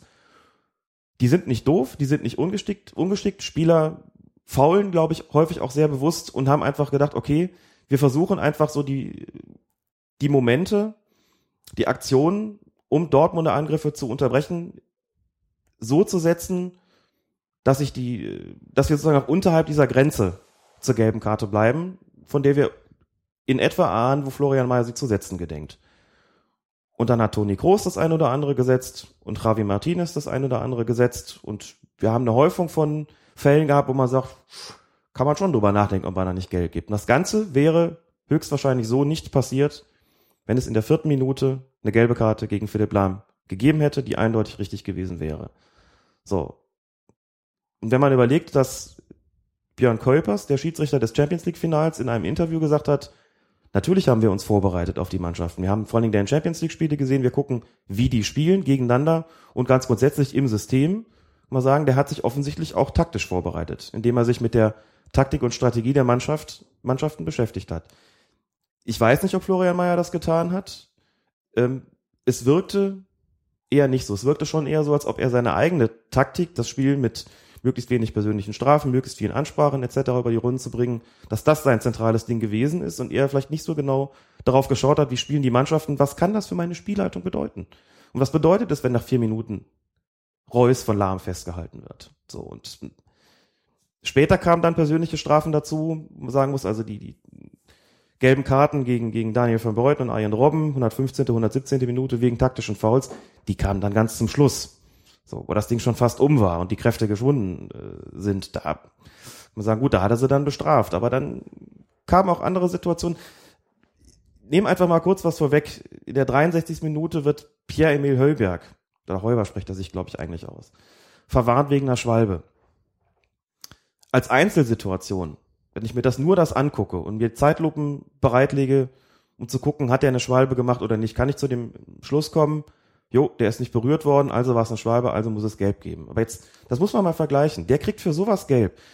Für eine Schwalbe im absoluten Niemandsland, irgendwo an der Seitenauslinie. Du sagst, ob man da jetzt gelb für eine Schwalbe zeigt oder Einwurf für Dortmund gibt, ist im Prinzip völlig Wumpe, ist völlig egal. Aber vor allem, wenn man das dann gegen die Aktion von Lahm hält. Lahm kriegt kein Gelb für dieses Halten nach vier Minuten und Heuber bekommt sie für eine Schwalbe an der Seitenauslinie, wo man sagt, naja, vielleicht ist er auch ein bisschen getroffen worden, komm, wir geben Einwurf da passt das Verhältnis nicht mehr zueinander. Und das ist ein Problem. Dann stimmt die Linie des Schiedsrichters an dieser Stelle eben nicht. Und das war an dem Tag das Problem. Und deswegen, das muss man, finde ich, so deutlich sagen, hat Jürgen Klopp mit seiner Kritik tatsächlich recht. Wenn du jetzt sagst, der hat jetzt ganz am Anfang schon den Fehler gemacht, er hätte natürlich jetzt so während des Spiels dann nochmal andere Zeichen setzen können. Mhm er hätte auch von seiner Linie abweichen können irgendwann. Hätte irgendwann sagen können, so hier, ich sehe, ihr Bayern, ihr macht hier ja. was und jetzt funktioniert das aber nicht mehr. Man hätte eigentlich zu jedem Zeitpunkt des Spiels immer noch ein Zeichen setzen können. Warum hat er das nicht gemacht? Weil er in der vierten Minute einen gewissen Maßstab gesetzt hat, wofür er Amado, wofür er Gelb zu zeigen offensichtlich nicht gewillt ist. was die Bayern danach gemacht haben, war schon unterhalb der Grenze. Also das Ding vom Lahm war in dieser Hinsicht bis zur 115. Minute und zur 117. gelbe Karten gegen Van Beuten und Robben, die super klar waren, war es das eigentlich das Deutlichste so. Und die beiden haben das einfach sehr geschickt verstanden, unterhalb dieser, dieser Grenze zu bleiben, dieses, noch in diesem Rahmen zu bleiben, den Meier ja vorgegeben hat, so. Und äh, theoretisch hätte man schon Situationen gehabt, wo man sagt, kann man drüber nachdenken, Groß mit gelb-rot oder Martinez mit einer gelben Karte wegen taktischer Fouls. Aber das waren, wie man so in Schiedsrichterkreisen sagt, nicht so richtig Dinge, die sich angeboten haben, um hier doch ein Zeichen zu setzen. Das ist immer wieder was passiert. Das kennt man als Schiedsrichter. Immer wieder was passiert und man sagt, ah, das ist aber irgendwie auch noch nicht wirklich wieder gelb. Und ich habe es vorhin nicht gezeigt, jetzt kann ich hier nicht kommen. Man kommt so ein bisschen in Not und sagt sich, ich finde den Einstieg eigentlich nicht, um hm. taktische Fouls zu unterbinden. Und das Spiel dauert immer länger und immer länger. Und unter taktischen Aspekten, dann fliegt der, wie gesagt, dann fliegt Heuber hin, dann schnappe ich mir sozusagen das schwächste Glied in der Kette, also den Spieler, der der jüngste ist und der mit dem schlechtesten Standing natürlich auch und setzt an dem dann, also statuiert dann an dem ein Exempel, dem ich sage, der kriegt jetzt gelb für die Schwalbe so. Und das ist alles irgendwie unglücklich und nicht wirklich doll gelaufen. Seid einfach den Einstieg, den Moment verpasst. Also er hat den Einstieg in die in die Verwarnung praktisch nicht gefunden, weil er ihn auch eigentlich nicht sucht. Weil er ja eigentlich keine gelben Karten geben will. Zumindest in Bezug auf die taktischen Fouls nicht. Der Einstieg ist dann, glaube ich, mit einer gelben Karte gegen Groß erfolgt. Das war aber auch vollkommen eindeutig und äh, auch nicht nur taktisch, sondern von der Härte schon auch gelbwürdig. Mhm. Aber was die taktischen Fouls betrifft, muss man leider sagen, haben die Bayern sich da regelrecht austoben dürfen oder haben es einfach zu einem Mittel machen können, dass die Dortmunder entscheidend gestört hat. Das muss man auch so sagen. Unter Ausnutzung legaler und legitimer Ausnutzung, klar. Also als Fußballfan kann ich sagen, haben sie clever gemacht und als Schiedsrichter sage ich, da muss man den Kollegen leider in die Verantwortung nehmen und sagen, das hätte er unterbinden müssen. Da wir hier ein Schiedsrichter-Podcast sind, geht es um diese Geschichte. Das hat er entscheidend mitgeprägt und den Bayern da zu viel Spielraum gegeben, sodass ihre Taktik, was das betrifft, aufgegangen ist. Und das ist dann ein Problem. Und deswegen ist es auch sinnvoll, sich mit der Taktik von Mannschaften zu beschäftigen, ich muss deshalb nicht äh, aus dem Stand ein Referat halten können wie Spielverlagerung.de oder Frank Wormuth. Das ist nicht nötig. Aber ich sollte vielleicht eine Vorstellung davon haben, was haben die möglicherweise vor? Und wie muss ich im Fall der Falle reagieren? Das hat auch nichts damit zu tun, dass man da Vorurteile herausbildet. Das ist eine professionelle Vorbereitung. Ein vorbereitet sein auf Eventualfälle, um sich nicht nach vier Minuten möglicherweise kalt erwischen zu lassen, zu sagen, nee, das ist mir noch zu früh, das ist ein Finale, da gehe ich nicht so früh rein. Hier ermahne ich nur und gebe aber im Prinzip damit ein fatales Signal feuerfrei für solche taktischen Vergehen. Das war das Problem. Also kann man ja auch mittlerweile, die Vergütung der Schiedsrichter ist ja auch auf dem Niveau, wo man sagen kann, die müssen sich die Zeit vorher nehmen, die haben die Möglichkeiten, die haben ja, Ja. Portale, sich alle Spiele anzugucken, die sie brauchen. Da müssen sie in Zukunft also noch mehr machen, wahrscheinlich gerade vor so einem Finale. Also Kuipers haben wir schon ein bisschen drüber gesprochen, der hat das gemacht, der hat sich direkte Duelle Mhm. angeguckt, hat sich ein bisschen eingelesen, ähm, der wusste scheinbar ein bisschen besser, wie der Hase läuft. Zumindest klang es laut Interview so und wenn ich ehrlich bin, wir kommen ja noch drauf, äh, merkte man seiner Spielleitung durchaus an, dass er sich damit beschäftigt hatte. Ne? Denn der hat gewusst, wie beide spielen. Der hat auch gewusst, wie beide gegeneinander spielen, weil er sich die Ligaspiele angeguckt hat. Die Vorbereitung von Bundesliga-Schiedsrichtern auf ihre Spiele in Bezug auf die Taktik der Mannschaften ist nach meiner Kenntnis überwiegend eine individuelle. Ich weiß von vielen, dass sie das auch tun, dass sie sich damit beschäftigen, schon als Fußballfans, aber eben auch für ihre eigenen Spielleitungen.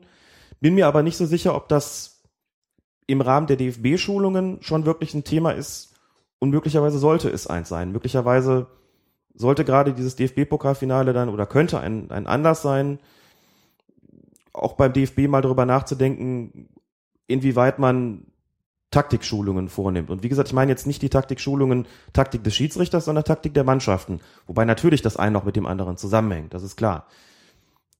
Wie gesagt, Florian Mayer, großartiger Schiedsrichter, ausgleichender Typ, der das normalerweise schafft, Spiele mit Kommunikation, mit Persönlichkeit über die Bühne zu bringen. Nur ist es hier an der Stelle einfach nicht genug gewesen, weil hier Punkte, weil hier Dinge passiert sind, weil Sachen aufgetreten sind, die sich nicht einfach nur mit Persönlichkeit lösen lassen, sondern die auch sich hätten in der Linie und auch in den persönlichen Strafen hätten niederschlagen müssen.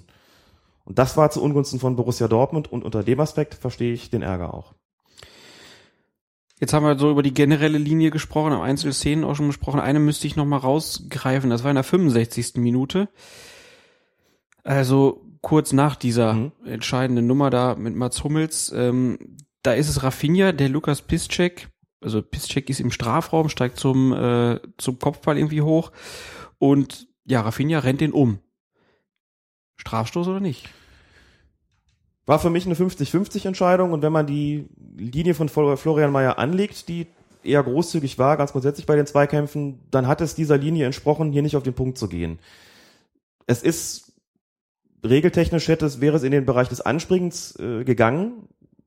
Musste im Kicker lesen, wäre ein klarer Strafstoß gewesen. Habe ich im Spiel ehrlich gesagt nicht so empfunden, was Bei aber mir war es auch so, ich habe Mhm. im Spiel habe ich das gar nicht so mitgekriegt, aber im Nachhinein sieht man dann schon, dass Rafinha, also aus meiner Wahrnehmung jetzt, er tut zwar so, als ob er dem gar nicht ausweichen könne, zieht den Mhm. Kopf so ein, aber aus meiner Sicht wollte der den Pisscheck da einfach so im beim Kopfball stören und aus Mhm. meiner Sicht hat er das so regelwidrig gemacht, dass man hier auf den Strafstoß hätte entscheiden sollen. Man kann den an der Stelle sicherlich geben. Das Interessante war, glaube ich, im laufenden Spiel, ich hatte erst überhaupt keinen Strafstoßverdacht, was auch daran lag, das Spiel ging halt weiter. Und die Dortmunder haben sich noch nicht mal großartig aufgeregt. Also das ist ja dann immer so, wenn du es aus der Totalen siehst, ein Indiz, da sagst, na gut, war überhaupt irgendwas? Und dann kommt die Wiederholung, denkt man sich, oh, naja, so ganz astrein war das nicht. Und dann ist die nächste Frage, wie immer, wenn es irgendwo einen Spielraum gibt, reicht das denn für einen Strafstoß, ja oder nein? Und der Linie von Florian Mayer, auch bei der Zweikampfbeurteilung, hat es sicherlich entsprochen, hier nicht auf Strafstoß zu erkennen, weil er natürlich in dem Finale jeder Schiedsrichter sagt, ich muss schon ein hundertprozentig klares Ding haben und nicht nur, dass irgendwie 50 oder 80 Prozent ist. Aber natürlich ist es im Bereich gewesen, wo man sagt, er stört ihn entscheidend mit unfairen Mitteln, wo man darüber diskutieren kann, muss man hier nicht einen Strafstoß geben ist eine für einen Schiedsrichter, das muss man schon auch sagen, eine undankbare Situation, weil du immer blöd aussiehst dabei. Wenn du den nicht gibst, beschweren sich die, die ihn gerne gehabt hätten, weil sie sagen, der stört mich aber doch entscheidend. Wenn du ihn gibst, hast du natürlich die anderen am Hals, die sagen, das soll ein Strafstoß sein für das bisschen. Mhm. Der Ball kam so weit und so scharf gezogen, den hätte er doch eh nicht mehr kontrolliert verarbeiten können. Und du gehst dafür auf den Punkt. Also, wie es halt ist bei solchen 50-50 oder von mir aus auch 70-30 Situationen, undankbar für einen Schiedsrichter. Die, den Vorwurf würde ich in dieser Stelle gar nicht machen. Das passte zur Linie und war für mich auch zumindest kein, kein, kein hundertprozentiger, wenn man ihm keinen Vorwurf gemacht, äh, hätte machen können, wenn er den gepfiffen hätte, so an der Stelle. Aber das ähm, ist dann halt so ein Ding, dass das dann auch noch dazu kommt, passt dann halt so ein bisschen in die Spielleitung, wenn sie halt schon mal, ne, wie Oli Kahn gesagt hat, wenn Scheiße läuft, läuft Scheiße, dann hast du vielleicht auch noch so ein Ding, wo die Leute hinterher drüber diskutieren und sagen, was war damit? Da hast du uns auch nicht gegeben, so. Und das, wie gesagt, es ist insgesamt so, klar, als Bayern-Fan freue ich mich über den Pokalsieg. Aber ich kann das schon verstehen, dass die Dortmunder ungehalten gewesen sind, wobei ich, wie gesagt, das weniger in einzelnen Situationen, äh, das auch, klar, mit, mit Lahm und jetzt hier mit, mit, mit Piszczek gegen Rafinha, aber insgesamt das eher so in der generellen taktischen Linie das, das Problem gesehen habe. Ja, schade. Florian Mayer würden wir gerne loben, können wir in diesem Fall leider nicht tun. Hoffentlich haben wir für euch das DFB-Pokalfinale damit zu eurer Zufriedenheit auch abgehandelt und kommen dann jetzt zu einem weiteren Finale mit deutscher Beteiligung. Europa League. Genau.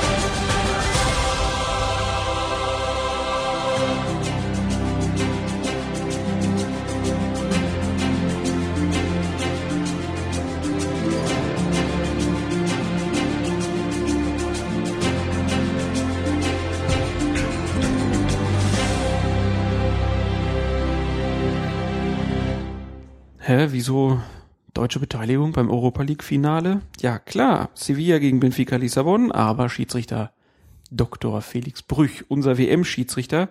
Und wir hatten eine Frage zum Spiel von Gunnar in der Kommentarspalte und auch von vielen anderen bei Twitter. Findet ihr auch, dass Brüch beim Elfmeterschießen den einen oder anderen Elfmeter hätte wiederholen lassen müssen? Der Torwart von Sevilla hat sich meiner Meinung nach ganz schön weit nach vorne bewegt und sich damit einen regelwidrigen Vorteil verschafft. Bevor wir über das Elfmeterschießen sprechen, würde ich sagen, reden wir kurz über die gesamte Spielleitung. Felix Brüch sich da ordentlich verkauft aus deiner Sicht. Oh ja, oh ja. Ich finde, er hat eine sehr gute Leistung gezeigt. Es war ein schwieriges Spiel für ihn, ein intensives Spiel, sehr kampfbetontes Finale. Die Linie hat mir gefallen, die er da gezeigt hat.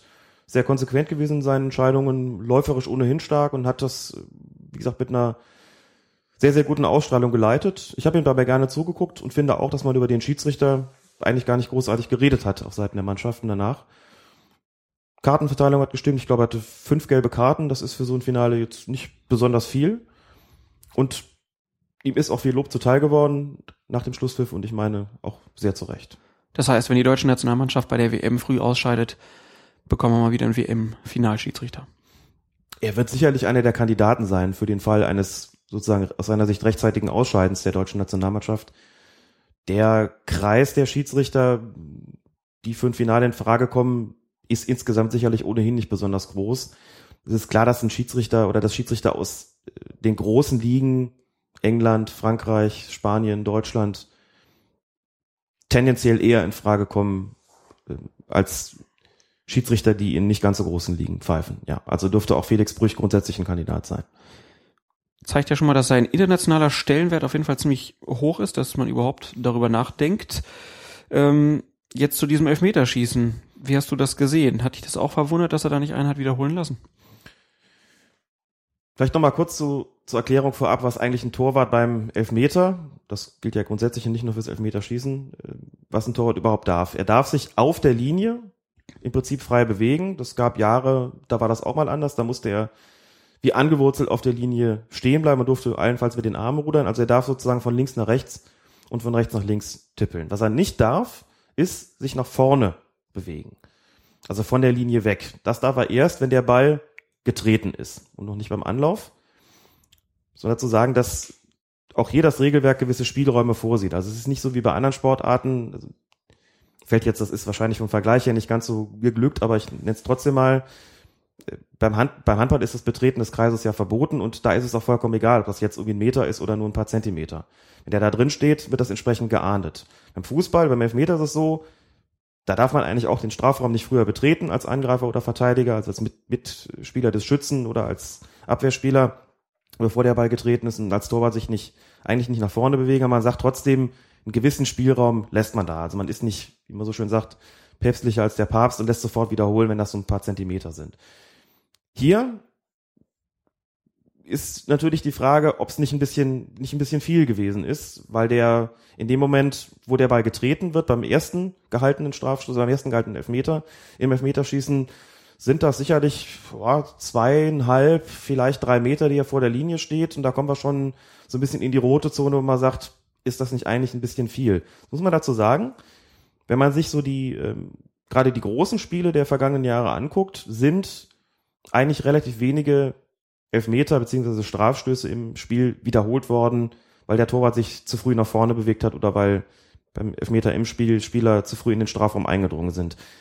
Das führt halt immer so ein bisschen dazu, wenn wenig zurückgepfiffen wird, dass so ein bisschen die Notwendigkeit darüber nachzudenken, ob man das tun sollte oder nicht, dass diese Notwendigkeit einfach geringer wird und dass man vielleicht immer noch ein bisschen mehr Spielraum gewährt und dass die Spieler vielleicht auch immer ein bisschen mehr diesen Spielraum ausnutzen. Auch die Torhüter, muss man dazu sagen, gerade beim, beim ersten gehaltenen Elfmeter war es so, der Spieler hat getippelt, hat sich ganz viel Zeit gelassen und der Torwart, klar, der steht unter Anspannung, rückt dann auch immer wieder ein Stückchen weiter nach vorne raus durch diese Verzögerung. Wobei das kein, kein, keine Legitimation natürlich ist.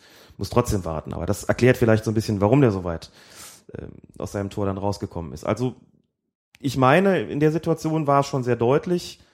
Meine vielleicht auch ein Tick zu deutlich, so dass hier eine Wiederholung dann vielleicht angemessen gewesen wäre. Dass die ganze Erklärung davor diente, so ein bisschen um deutlich zu machen, dass sich so eine Linie etabliert hat, die durchaus großzügig ist in den vergangenen Jahren, dass da, wie gesagt, sehr selten wiederholt worden ist bei solchen Elfmetern, bei solchen Strafstößen, auch im Elfmeterschießen. Also wäre zumindest nicht abwegig gewesen und ich hätte es auch nicht als zu kleinlich empfunden, sage ich mal umgekehrt, wenn er den hier wiederholen lassen hätte. Aber andererseits, ne, man sitzt vorm Fernseher, kann leicht ja. sagen, den muss er doch wiederholen. Aber dann stehst du da im Finale der Europa League, guckst beim Elfmeterschießen drauf, ob die Bälle im Tor sind und sollst mhm. dann sagen, wir wiederholen den jetzt. Ja. Harte Nummer. Und man muss halt auch dazu sagen, der, wo sich dann viele besonders aufgeregt haben, der war auch echt schwach geschossen. Ja, klar. Ist natürlich auch keine Legitimation für den Torwart weiter rauszukommen, aber trotzdem, das war halt alles so, die Gemengelage war sehr schwierig. Das ist aber schon, also taktisch gesehen ein gewisses Argument so und äh, dass man sagt, okay, das gesamte Setting rief jetzt nicht gerade nach einer Wiederholung. Rein regeltechnisch gesehen wäre es natürlich vertretbar gewesen. Dazu muss man vielleicht noch sagen, da standen ja zwei Torrichter, praktisch einer an jedem Pfosten oder an jedem, an der Grenze zwischen äh, dem Torraum und der, und der Grundlinie. Ich muss gestehen, das war mir neu. Ich äh, mir ist nicht bekannt, dass bei Elfmeterschießen, vielleicht habe ich einfach noch kein Elfmeterschießen mit Torrichter gesehen bislang. Dass die jetzt an beiden Pfosten stehen, ähm, war mir zumindest neu. Auch da wird eine Form von Verständigung stattgefunden haben. Ganz sicher. Wie gesagt, nie offen. Das machen Torrichter auch nicht. Aber als in dem Moment, wo der gehalten worden ist und auch in dem Moment, wo er reingeht, verständigt man sich normalerweise schon kurz darauf, alles korrekt, alles korrekt, okay, dann ist das jetzt so akzeptiert wie es geschehen ist. Also die beiden werden schon auch ihr Votum losgeworden sein und gesagt haben, komm, ist gut. Mhm. Trotzdem, schwierige Situation für Brüch. Klar. Dennoch insgesamt eine gute Spielleitung von ihm im Europa League Finale. Tja, damit schließen wir das ab und kommen zum großen Finale. Champions League, Real Madrid gegen Atletico Madrid. Meine sehr verehrten Damen und Herren, bitte erheben Sie sich für die Hymne.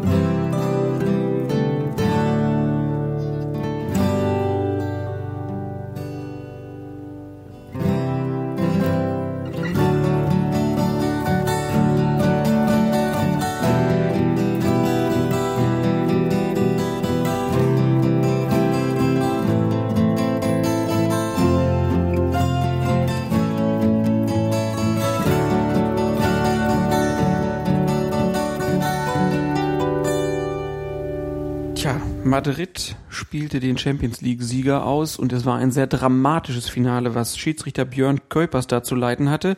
Ich habe vorhin schon mal auf deine Live-Tweets hingewiesen und daraus habe ich gelesen, du warst schon ziemlich angetan von der Leitung des Spiels. Ich war angetan von der Schiedsrichterleistung und von seiner Leitung des Spiels. War für mich genau die richtige Entscheidung, ihn da pfeifen zu lassen. Er hat das sowohl von der Persönlichkeit als auch von seiner Taktik und der Umsetzung der Spielregeln ganz vorzüglich gemacht, finde ich. Du hast äh, ein paar prägnante Einzelsituationen mal zusammengeschrieben, die aus deiner Sicht wichtig waren für das Spiel. Er hat die ersten beiden gelben Karten schon in der 27. Minute gezeigt. Das war ein Realkonter und da holt Raul Garcia von Atletico Angel Di Maria rüde von den Beinen. Ähm, und ja, Bela Reti, Kommentator vom ZDF, hat noch überlegt, ob er die rote Karte eher für die angebliche Notbremse oder er aufgrund der Härte des Fouls zeigen würde, während Kuipers dann lediglich gelb zückt und dann gab es noch die gelbe Karte für Sergio Ramos, der versucht hat, ein ja, Rudel anzuzetteln und dem hat er dann halt gleich mit die gelbe Karte gezeigt. Das Foul da hat man schon gedacht, so ein bisschen aus der Kameraperspektive erstmal, na, hat, hat er den von hinten von den mhm. Beinen geholt. Da hast du zugeschrieben schon, na, so richtig von hinten war es nicht. Siehst du es immer noch so? Ich sehe es immer noch so, zumindest hat für mich Spielraum existiert. Jetzt muss man dazu sagen, nicht jedes Foul von hinten ist automatisch rot. Das ist eine Legende, das ist ein Mythos. Es gibt einfach Faktoren, von denen es letztlich abhängt, bei einem Foulspiel, welche Farbe die Karte hat, so die Fouls denn in diesem, diesen Bereich der äh, persönlichen Strafen kommen. Intensität, natürlich Tempo, Härte, die Stellung des Beines. Das sind alles Faktoren, die wie gesagt eine Rolle spielen bei der Frage, wie habe ich das eigentlich zu beurteilen. So, hier lief ein Konter von Real. Es ist auch nicht mehr so gewesen, dass der Ball überhaupt nicht spielbar gewesen wäre. Das hatte ich gerade eben bei den Faktoren noch vergessen. Auch das ist, das spielt natürlich eine Rolle ist der schon weit weg und ich hab, hau den von hinten um, dann ist die Wahrscheinlichkeit, dass das eine rote Karte ist, erheblich größer. Oder ist der vielleicht dann doch noch irgendwo in der Nähe, dass wir darüber reden können, dass so eine Grätsche vielleicht auch dem Ball gilt und nur die Mittel unangemessen sind, äh, um diesen Ball dann entsprechend zu erobern. Also mein erster Impuls in dieser Situation war auch einfach gelb, auch wenn das schon ziemlich heftig aussah. Aus meiner Sicht hat der Schiedsrichter hier Spielraum gehabt. Spielraum heißt, dass er nicht zwingend die rote Karte ziehen musste für einen in der Tat schon ziemlich äh, derbes Foul, das schon. Notbremse ist Unsinn, das war viel zu weit seitlich, eine, eine Torchance, eine hundertprozentige Torchance war ja nicht gegeben, also das scheidet aus. Kann man eigentlich ganz schnell äh, abhandeln. Bleibt eben die Frage, war das Foul an sich so hart, dass es dafür hätte rot geben müssen? Und da würde ich sagen, so wie der reingegangen ist von der Intensität, klar, das Tempo war jetzt nicht gerade gering, aber der Ball war durchaus noch in einer gewissen Nähe, gab es den Spielraum und dann, wenn man Spielraum hat, stellt sich schon immer noch auch die taktische Frage, zu welcher Karte will ich denn in so einer Situation greifen? Und da muss man dann schon auch überlegen, wie ist denn vorher Spiel, der Spielverlauf gewesen, wie ist vorher der Spielcharakter gewesen. Das Spiel war bis zu diesem Zeitpunkt eigentlich ziemlich fair. Es war intensiv, es war kampfbetont, aber es war fair. Da hat eigentlich keiner großartig über die Stränge geschlagen. Jetzt kommt das allererste etwas heftigere Ding, wo der Schiedsrichter sich die Frage stellen muss, muss ich jetzt als allererste Karte tatsächlich knallrot zeigen in einem Champions League Finale mit unabsehbaren Folgen für das Spiel oder habe ich noch Spielraum, um zu sagen, ich nutze jetzt diese Situation, um das berühmte Zeichen zu setzen und gelb zu zeigen und einfach noch deutlich zu machen, sozusagen, das war dunkelgelb, was er dann auch, auch getan hat. Und das fand ich richtig, weil er den Spielraum hatte und weil das eben hier nicht glattrot war, wie gesagt, als, als Einzelsituation, wenn man das einfach nur so rausgreift und den Leuten nicht sagt, was vorher stattgefunden hat, um was für ein Spiel es geht und so weiter, einfach nur die Situation zeigt, dann siehst du noch diese Zeitlupen, die ja manche Dinge immer so ein bisschen gravierender erscheinen lassen, als sie in Wahrheit gewesen sind, werden sicherlich viele sagen, oh, das sieht aber heftig aus, das muss doch rot sein. Wenn man es dann in den Kontext einbettet, würde ich sagen, da ist noch hat er diesen Spielraum noch gehabt, deswegen fand ich gelb richtig.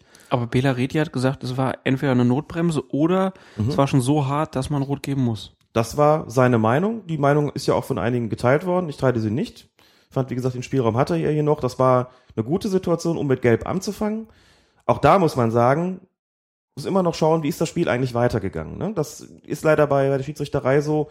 Man kann eine Karte zeigen oder auf eine Karte verzichten in Grenzsituationen und muss sich in dem Moment auch die Frage stellen, was wird das denn möglicherweise für eine Auswirkung aufs Spiel haben? Wenn ich irgendwo eine Karte nicht zeige, die vielleicht gezeigt hätte werden sollen, geht das Ganze dann in eine Knüppelei über, dann habe ich mit Sicherheit falsch gelegene Situation.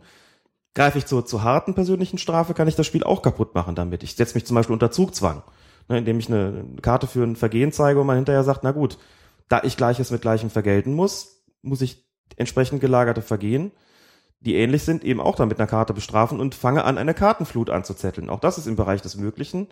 Hier fand ich es eigentlich goldrichtig, was er getan hat und dass Sergio Ramos, der da angeflogen kommt und sich aufgrund der Härte des Fouls auch noch meint, beklagen zu sollen, und zwar auf eine Art, die geeignet war, andere auf den Plan treten zu lassen, eben die berühmte Rudelbildung äh, heraufzubeschwören, hat sich Körpers umgedreht und hat ihm zack die gelbe Karte auch sofort ins Gesicht gehalten. Also ohne jeden, ohne jeden Moment des Zögerns, das ging zack, zack und zwei Spieler waren verwarnt. Und die Entschlusskraft, die in dieser Situation drin war, dieses jetzt ist Schluss, hat auf jeden Fall gewirkt, als Zeichen nach innen, als Zeichen nach außen, hat gesagt, hier ist Schluss für euch beide. Dann hat er da einen verwarnt gehabt und da einen verwarnt gehabt. So, und damit war ziemlich klar gesagt, so Männer, Feierabend. Wir gehen hier so weder in Bezug auf die, auf den Körpereinsatz, noch in Bezug auf äh, das Thema Benehmen hier.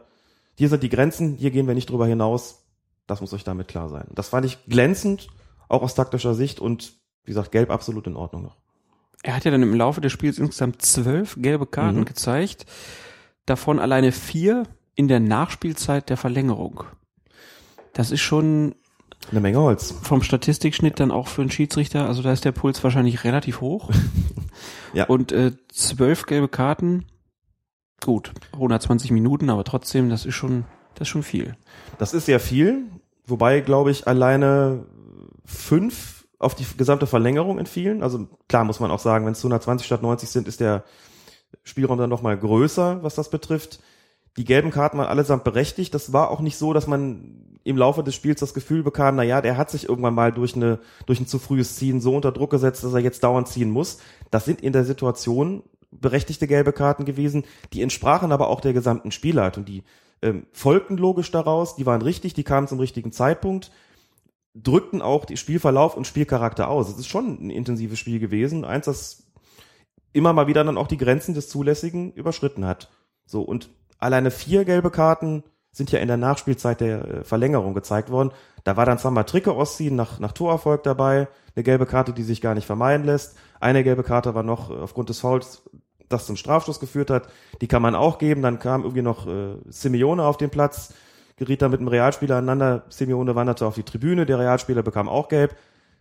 Dinge, bei denen der Schiedsrichter eigentlich kaum noch Spielraum hat oder eigentlich gar keinen mehr wie bei Trikot ausziehen, die im Chaos und als du dann alle Dämme brachen zum Schluss einfach dann unvermeidlich sind, die der Schiedsrichter wirklich in keiner Weise zu verantworten hat. Also das hat dann einfach die Zahl der gelben Karten inflationär hoch äh, werden lassen, was für, für Käuper sicherlich ärgerlich gewesen ist. Aber das war den Spielern da erkennbar auch egal. Das war richtig so. Das Finale ist jetzt gleich zu Ende. Das Finale ist vor allen Dingen auch entschieden. Und was jetzt passiert, ist völlig egal, solange wir nicht in den Bereich kommen, eine rote Karte, die uns eine Sperre für die nächste Saison einträgt. Also runter mit dem Trikot, gelb ist doch wurscht so, zeig sie mir doch. Und das äh, hat dann das, das Konto entsprechend steigen lassen. Aber wenn man die mal abzieht, sind wir bei sieben, acht gelben Karten, die gezeigt worden sind. Und das war völlig in Ordnung, entsprach auch dem Spielcharakter und die Scalpers in keiner Weise vorzuwerfen. Hat er wirklich sehr gut gemacht, musste jederzeit ähm, hoch konzentriert bleiben, gerade weil das Spiel so, so eng und intensiv gewesen ist und wie gesagt, auch unter taktischen Aspekten für mich wirklich glänzend gemacht. Ein Kritikpunkt, der noch angefügt wurde, war natürlich die Nachspielzeit. Fünf Minuten. Mhm. Sonst heißt es immer, warum wird so wenig nachgespielt? In diesem Fall, weil ja dann ein Tor ja. für Real Madrid gefallen ist. Nach einer Ecke in der, ja, ich glaube 93. Minute war es dann im Endeffekt, ähm, 90. plus drei. Da war da die Frage, ja, warum gibt er denn fünf Minuten? Hat es dich auch überrascht, dass es so viel war? Ist doch ganz interessant. Ne? Wir haben ja schon oft über das Thema Nachspielzeit gesprochen und ich selber finde auch, das gar nicht unbedingt nötig, so wahnsinnig viel draufzupacken. Nun wissen wir, dass international drei bis vier Minuten ja relativ oft nachgespielt werden, dass der Schnitt also insgesamt etwas höher liegt als beispielsweise in der Bundesliga.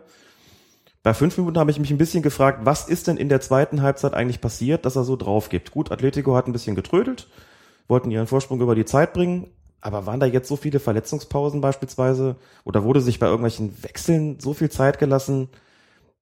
Also über Gebühr viel Zeit gelassen, wo man sagt, das ist jetzt nicht mehr innerhalb der fußballspezifischen oder typischen Verzögerung, sondern das ist jetzt unsportlich, dass ich was draufgeben muss.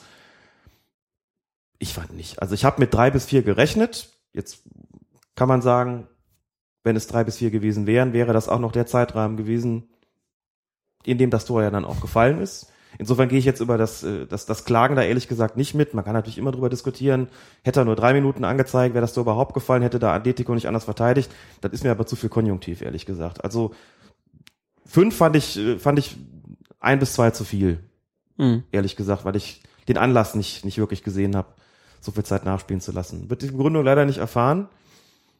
Man kann ja auch nicht einfach sagen, nur weil es ein Finale gibt, man mal fünf Minuten drauf. Also ich fand auch die Trödelei von Atletico nicht so dramatisch, dass man jetzt sagt, das gehört jetzt unbedingt in dem Maße sanktioniert. Und die Nachspielzeit, äh, die Verlängerung äh, hat dann ja auch gezeigt, das war gar keine Trödelei, die waren einfach stehen K.O. Ja.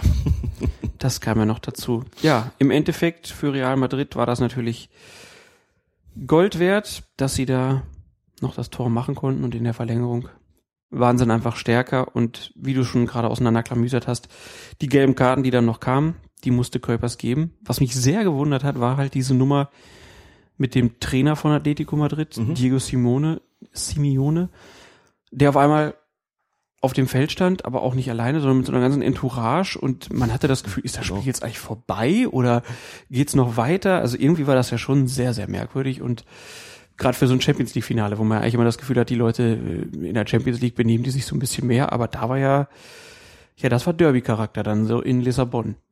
Und wenn ich es richtig gesehen habe, war ihr Hauptgrund für die Klage dann tatsächlich auch die Nachspielzeit. Ne? Simeone hatte diese Wurde zumindest so kolportiert. Ich habe das gar nicht äh, so richtig raussehen können, aber es haben einige geschrieben, dass die fünf Minuten immer ja. wieder angezeigt wurden. Genau.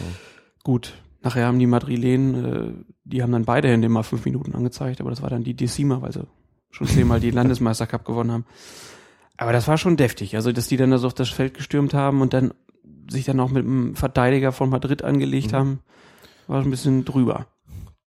Ja, man muss natürlich bei solchen Finalspielen immer auch ein bisschen mehr Spielraum an Emotionen äh, geben, beziehungsweise Spielraum geben, wie viel Emotion man da äh, zulassen will. Also es sah schon heftig aus, wobei ich meine, dass Kölpers da auch gut daran getan hat, sich da nicht großartig drauf einzulassen.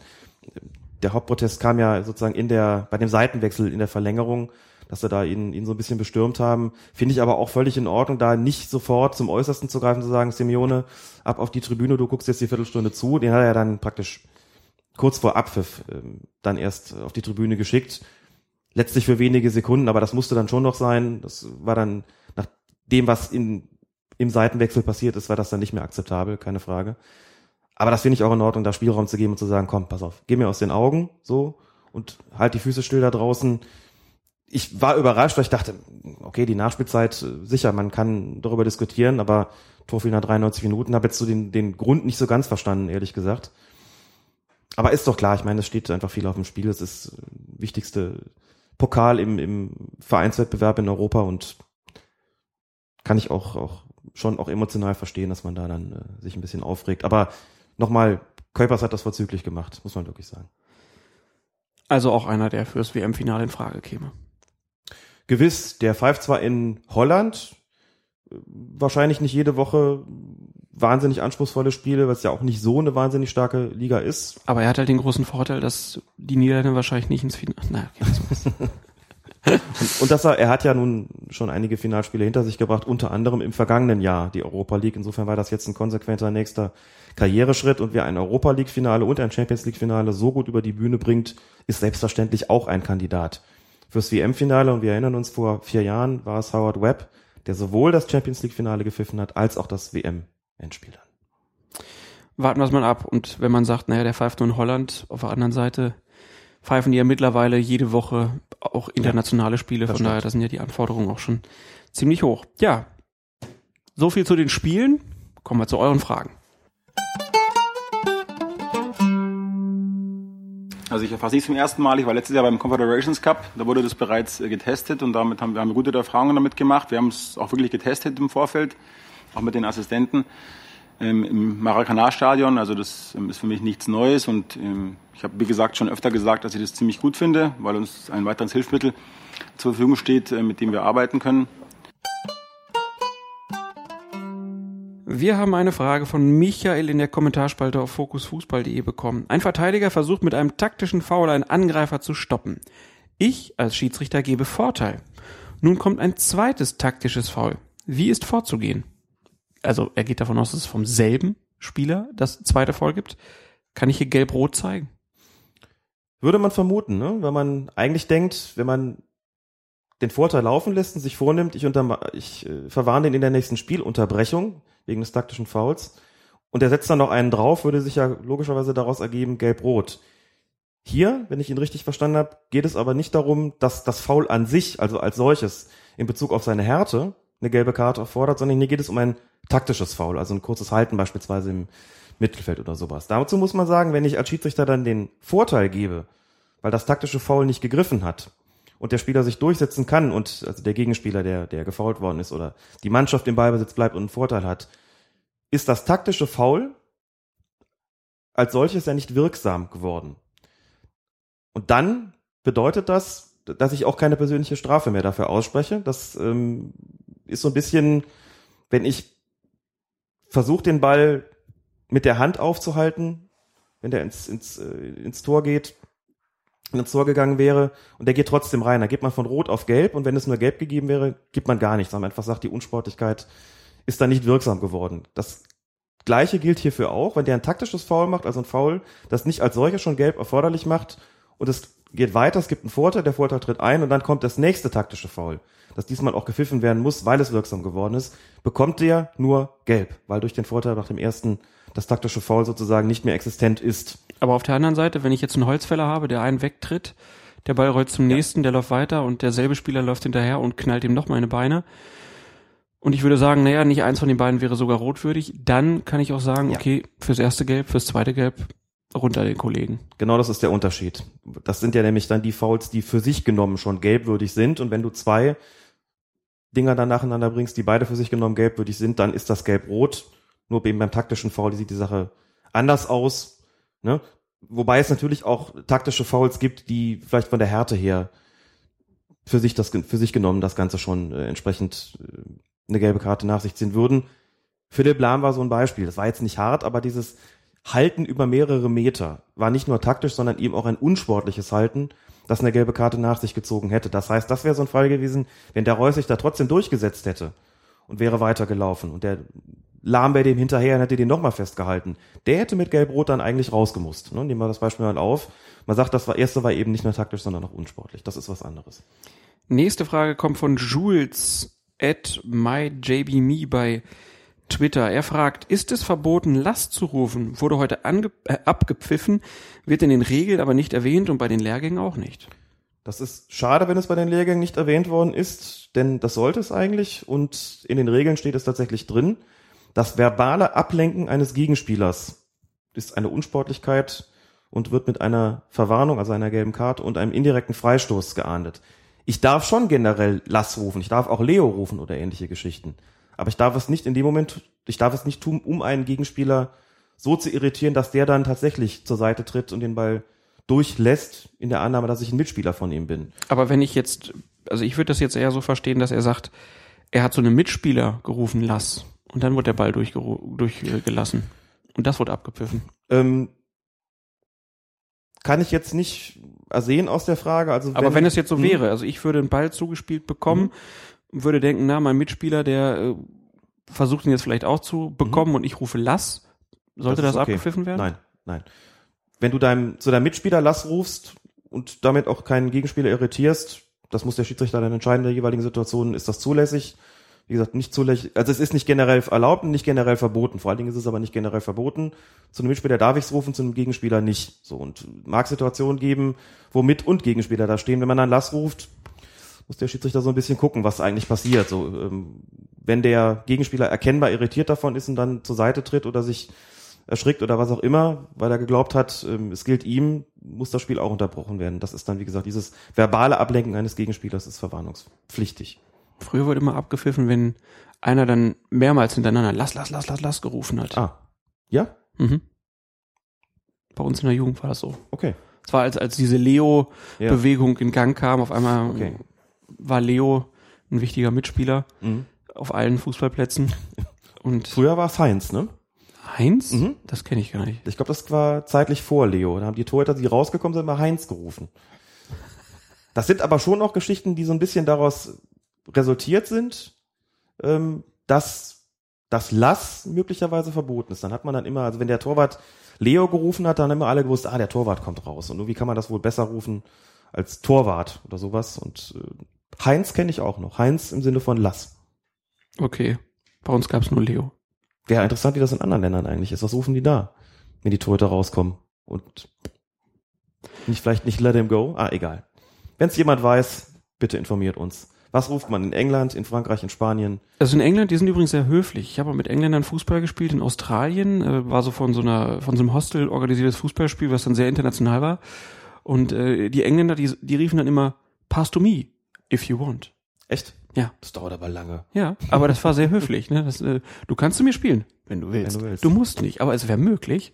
Und so haben die sehr viel sich unterhalten. Ja, aber das ist ja, wenn man auf in die zu den sozusagen Urgründen der Fußballregeln zurückgeht, das ist ja auch das Land gewesen, wo man der Meinung war, man es, es bedürfe eigentlich keiner Schiedsrichter, weil ein Gentleman natürlich niemals ein Foul begeht. Also wozu ein Schiedsrichter? Und das sind dann möglicherweise noch die Spätfolgen davon. Schön zu hören, dass es so ist.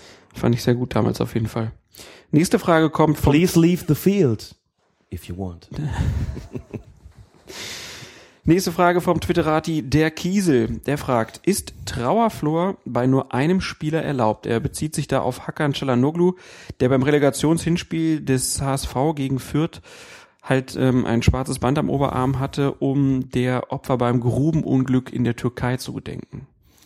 Das ist zulässig, habe mich erst auch gewundert, aber ich dachte, hm, so als einzelner Spieler kenne das natürlich eigentlich auch nur für die gesamte Mannschaft, aber wenn man mal in den Regeln nachschaut, wofür denn eigentlich einheitliche Farben vorgeschrieben sind, wird man solche Späßchen halt finden, wie dass die Farben des Tapebands der Farbe der Stutzen entsprechen muss, zumindest an der jeweiligen Stelle, beispielsweise, ne, das, das haben wir, oder die Unterziehhemden, Unterziehhosen, die Farbe der Hauptfarbe des Trikots beziehungsweise der Ho- Hose haben müssen. Das ist festgelegt. Was nicht festgelegt ist, sind, ähm, ist die Farbe der Schuhe. Das haben wir ja Leider. nun auch, nun auch festgestellt. Das ist die größte Albernheit der ganzen Welt, dass da jetzt ein pinker und ein mintgrüner Schuh, also und dann und dann beim, beim beim Weidenfeller noch konträr zueinander dann auch noch die die Farbe der Handschuhe dazu passend. Mhm. Also linker linkes Bein war dann pinker Schuh und grüner Handschuh und rechte Hand war dann genau umgekehrt. Sehr poppig auf jeden Fall. Das ist nicht, vorge äh, nicht vorgeschrieben. Wir müssen jetzt nicht darüber diskutieren, warum das nicht so ist. Warum legt man jetzt die, die Tapefarbe fest, aber die Farbe der, der Schuhe, aber gut, äh, lassen wir es einfach dahingestellt sein. Und was ebenfalls nicht festgelegt ist, sind, sind solche Geschichten. Also, wenn der irgend so ein Accessoire trägt, wie so ein Trauerflor, ist die, die erste Frage, die sich stellt zunächst mal, behindert das irgendjemandem? Bedeutet es irgendeine Form von Verletzungsgefahr? Ist es als Schmuck zu betrachten, ganz klar sagen kann, nein, nein, natürlich nicht. Es behindert ihn selbst nicht, es behindert keinen Gegenspieler, also gibt es keinen Grund, es ihm zu untersagen, zumal es eben auch nicht gegen irgendwelche Bekleidungsvorschriften laut Regel 4 oder nach Regel 4 verstößt. Also war das völlig in Ordnung, dass er das getragen hat und auch, wie ich finde, eine maßvolle Geschichte, denn wenn man sich überlegt, dass es schon mal Olympische Spiele gegeben hat, in denen ganze Mannschaften äh, solche Trauerbekundungen untersagt worden sind, finde ich es doch eigentlich völlig in Ordnung, wenn man jemandem dann sagt, mach es doch einfach. Wenn du derjenige bist, der sagt, äh, in meinem Herkunftsland, Geburtsland, Heimatland, wie auch immer, ist irgendwas geschehen, was mich sehr äh, bestürzt macht, möchte dem Ganzen dadurch Ausdruck verleihen, spricht doch eigentlich nichts dagegen. Es ist ja auch keine Form von politischer oder religiöser äh, Bekundung, die dann gegen irgendein Neutralitätsgebot verstieße, sondern einfach eine, ein Ausdruck von Trauer in einer, in einer Situation, wo man das, glaube ich, klaglos akzeptieren kann. Also ja, es ist zulässig. Auf jeden Fall die richtige Regelung. Aber wo wir schon mal bei Klamotten sind, müssen wir als führender Mode-Podcast natürlich nochmal über das neue Trikot in der Bundesliga sprechen. Fällt mir jetzt gerade ein. Gefällt's Flo dir? Florian Mayer durfte es ja das erste Mal spazi äh, tragen ähm, beim DFB-Pokalfinale. Ist das dunkelblau mit Ja, Orange? Und ich habe geguckt, es gibt gar kein schwarzes mehr. Nach allem, was ich weiß, gibt es kein schwarzes Trikot mehr. Das, was früher schwarz war, ist heute dieses dunkel, dunkel, dunkelblau, aber eben blau. Mit diesen orangefarbenen Applikationen, wie zum Beispiel einem geraden Strich auf dem Rücken. Sieht gerade so noch nicht aus wie eine Rückennummer, aber auch gerade so. Und ich habe es tatsächlich schon mal im Einsatz gesehen, weil es dieses Trikot schon seit einigen Monaten zu bestellen gibt. Nur in der Bundesliga beziehungsweise im DFB-Pokal ist es noch nicht getragen worden. Das kommt dann immer erst ganz zum Schluss im DFB-Pokalfinale. Aber als einfacher Schiedsrichter konntest du es schon eine ganze Weile bestellen. Deswegen habe ich es tatsächlich äh, auf einem ähm, Sportplatz hier in der Region auch schon mal im Einsatz gesehen und würde sagen, gewöhnungsbedürftig. Aber wir haben uns auch vorher schon an das Anthrazit gewöhnt, wo es kein Schwarz mehr gab. Jetzt kommt also dunkel, dunkelblau. weiß gar nicht, wie die Fachfarbe dazu heißt. Wir werden uns natürlich darüber erkundigen, ähm, wie das damit aussieht. Dazu muss man natürlich dann auch drüber sprechen, dass Felix Brüch im Europa, äh, im Europa League Finale zu seinem schwarzen Trikot und seiner schwarzen Hose gelbe Stutzen getragen hat. Wie kam das denn? Ja, wie kam das denn? Weil eine der beiden Mannschaften schwarze Stutzen getragen hat. Und offensichtlich fand man, dass sich die Kleidung aller Beteiligten komplett voneinander unterscheiden soll. Also wurde der Schiedsrichter angehalten, gelbe Stutzen zu tragen oder hat es freiwillig gemacht, keine Ahnung. Ist ja nicht das erste Mal passiert. Farbige Schutzen haben sie in der Champions League und in der Europa League in der vergangenen Saison immer mal wieder getragen. Aber schwarz, schwarz, gelb, also, ich glaube, ich bin zu konservativ für sowas. Zumindest was das betrifft. Ja. Der kam auf den Platz und ich dachte, boah, gelbe Stutzen, komm. Tu mir einen Gefallen. In dem Finale, ne, läufst du so rum. Ja. Ja, ich, ich war auch schockiert. Die ganze Welt schaltet ein und du trägst gelbe Stutzen. Ja gut, das ist im Prinzip für einen Schiedsrichter ist halt schwierig. Also es gab mal so eine Saison, da hatte Colina dann auch so ein neongelbes Oberteil an, eine schwarze Hose und dann neongelbe Stutzen, das weiß ich noch. Das sah auch Aber sehr, nur sehr komisch aus. Ja, genau. Hm? Okay. Da sind sie, glaube ich, auch irgendwann dazu übergegangen, komplett, also gelb, gelb, gelb anzuziehen. Dann noch in so einem, so einem, ja, wie du sagst, Neongelb. Mit so einem schwarzen Strich auf dem Rücken, der aussah wie so eine stilisierte Eins als Rückennummer. Also, mein Geschmack ist es nicht. Ist aber, wie gesagt, eh ganz interessant. Irgendwann haben sie ja diese, diese farbigen Trikots mal eingeführt, Anfang der 90er Jahre. Und nach einem regelrechten Boom sind dann mehr und mehr Kollegen, ich damals übrigens auch dazu übergegangen, doch wieder bevorzugt schwarz zu tragen. Zu schwarzen Schuhen. Zu selbstverständlich zu schwarzen Schuhen. Ich hatte nie was anderes an. Ja. Also ich muss mich an diese neuen Bundesliga-Trikots nochmal, ich muss mir die nochmal live angucken und ich war jetzt, um mein erstes Urteil abzugeben, noch nicht so begeistert. Mhm. Kommen wir wieder zu den Fragen. Die letzte heute hat der Jens gestellt vom Stadion-Check. Wird Dennis Eitekin beim Zweitliga-Relegationsspiel nach Zweit- oder nach Drittligatarif bezahlt? Nimmt man den Mittelwert oder gibt's gar eine extra festgelegte Vergütung? Beantworte die Frage selbst. Du hast sie auch schon auf Twitter beantwortet. Genau, ich habe es rausgesucht, dass bei Relegationsspielen immer die zu erreichende, also höhere Liga ausschlaggebend ist. Also in diesem Fall würde oder wurde Dennis Eitekin nach Zweitligatarif bezahlt, weil es ja um den Einzug beziehungsweise Abstieg aus der zweiten Liga ging. Genauso wurde beim Relegationsspiel zwischen Hamburg und Greuther Fürth wurden die Schiedsrichter nach Erstligatarif bezahlt. Ist doch irgendwo auch logisch. Ja, fand ich auch. Also ich habe noch ein bisschen nachgeguckt. Es gab andere, äh, es gibt in den Landesverbänden das so ein bisschen aufgeteilt. Das gilt dann bis zu bestimmten Ligen. Bei anderen Ligen dann ist es wieder ein bisschen anders aufgeschlüsselt, aber so generell ist die Regel immer das Höhere. Ja, so viel zu unseren Fragen, die wir uns jetzt äh, bis hierhin äh, mal vorgenommen haben. Die nächsten gibt's dann in den nächsten Folgen. Und wenn euch noch was aufgefallen ist, schreibt uns doch eine E-Mail, schreibt in die Kommentare, sendet einen Tweet oder meldet uns eure Fragen bei Facebook. Vielen Dank dafür jetzt schon mal. Aber es gab halt dann wieder Momente, wo du merkst einfach, du bist dieser kleine Pissverein. Du bist dieser Pissverein, der auch bei den Schiedsrichtern nicht die Wahrnehmung hat. Sind 50-50 Entscheidungen, fallen die immer für den Großen aus. Und damit kämpfen wir seit dem ersten Spieltag auch. Es ist nicht nur so, dass meine Mannschaft auf dem Platz kämpft, wie die Berserker und alles versucht, sondern wir müssen mit viel mehr Dingen kämpfen. Zum Abschied aus dieser 52. Folge haben wir noch mal zwei Meldungen. Die eine im Finale um den Pokal des Bayerischen Fußballverbands zwischen dem SV Schalding-Heining und den Würzburger Kickers unterlief Bundesliga-Schiedsrichter Günther Perl ein folgenschwerer Fehler. In der 88. Minute erkannte er beim Stand von 2 zu 1 für Schalding-Heining auf einen indirekten Freistoß für Würzburg. Dieser wurde direkt verwandelt. Doch Perl gab das Tor und Würzburg gewann die Partie schließlich im Elfmeterschießen. Man kann in einem Video, was es dazu gibt, ganz deutlich sehen, wie Günter Perl den Arm hebt und der Freistoß, der ist ziemlich weit weg vom Tor und der segelt dann halt, ohne dass Freund noch Feind ihn berührt, in das Tor hinein. Und man fragt sich, wie kann einem Bundesliga-Schiedsrichter sowas passieren? Tja, möglicherweise hat er, während der Ball so lange unterwegs war, einfach vergessen, dass er den Arm gehoben hat und dass es sich eigentlich um einen indirekten Freistoß handelte. Dazu muss man sagen, beim indirekten Freistoß ist der Arm so lange zu heben, bis er von einem weiteren Spieler berührt wurde oder ins Ausgegangen ist. Oder natürlich ins Tor. Erst in dem Moment nimmt man als Schiedsrichter den Arm normalerweise wieder runter. Damit ist klar, jetzt ist der indirekte Freistoß sozusagen dann ausgeführt und auch äh, die Wirkung in Kraft getreten. Er hätte also im Grunde genommen, in dem Moment, wo der Ball ins Tor flog, eigentlich noch mit erhobenem Arm da stehen müssen und schon daran selbst erkennen müssen, hier ist irgendwas nicht regulär zugegangen. Hat auch irgendwie, glaube ich, relativ wenig Proteste gegeben.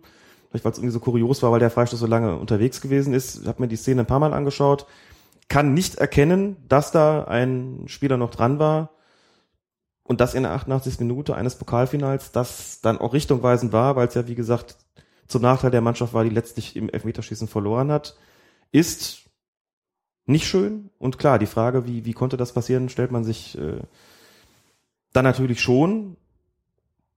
Ich bin mir recht sicher, dass mir das als Schiedsrichter auch schon mal widerfahren ist, dass ich da einen Fehler gemacht habe oder sowas. Aber der Kollege ist in der Bundesliga tätig und bei so einem Spiel sollte es eigentlich nicht vorkommen. Gibt es denn bei so einem Fall die Möglichkeit zu sagen, wir legen Einspruch ein? Wie es halt ist, normalerweise gibt es keine Wiederholungsspiele mehr, weil die, weil die FIFA dagegen ist. Natürlich kann man, kann man argumentieren und sagen, hier ist ein Regelverstoß begangen worden. Dann würde der Schiedsrichter befragt werden und möglicherweise sagt der Schiedsrichter, in meiner Wahrnehmung hat den Ball noch jemand berührt. Mhm. Und weil in meiner Wahrnehmung den Ball noch jemand berührt hat, waren alle Voraussetzungen für ein gültiges Tor erfüllt. Deswegen habe ich das Tor auch gegeben. Damit ist das Ding vom Tisch. Damit ist eine Tatsachenentscheidung. Damit ist es eine Tatsachenentscheidung, ganz genau, weil dann gesagt werden würde, er hat eine falsche Tatsachenentscheidung getroffen, aber er hat keinen Regelverstoß begangen und spätestens dann ist das Ding endgültig vom Tisch. Er kann ja sagen, er mag ja sein, dass das Fernsehen das so zeigt, ich habe es auf dem Platz trotzdem anders gesehen. Mhm. Da geht für mich noch ein Stürmer hin oder ein Verteidiger, wer auch immer, berührt ihn noch ganz leicht, also reguläres Tor. Wenn ich jetzt sehe, muss ich auch sagen, nee, war wohl keiner mehr dran, habe ich auf dem Platz anders wahrgenommen, war dann wohl Pech. Das ist der Unterschied. Warten wir es mal ab. Ich glaube, es gab bisher keinen Einspruch. Nein, von daher. Es wird auch keinen mehr geben. Das Ding ist, ist das, das Ding ist durch, Herr Rehse. Das Ding ist durch. Dann haben wir noch eine Kuriosität, äh, die uns die Twitterer die Beate geschickt hat. Ähm, zu finden war das Ganze beim Reviersport. Und dort stand nach dem Spruch eines Zuschauers, pfiff der Schiedsrichter die Begegnung zwischen dem VfL Duisburg Süd und dem Ethos Bissigheim in der 86. Minute ab. Dazu Ralf Delitz, Trainer des VfL Duisburg Süd.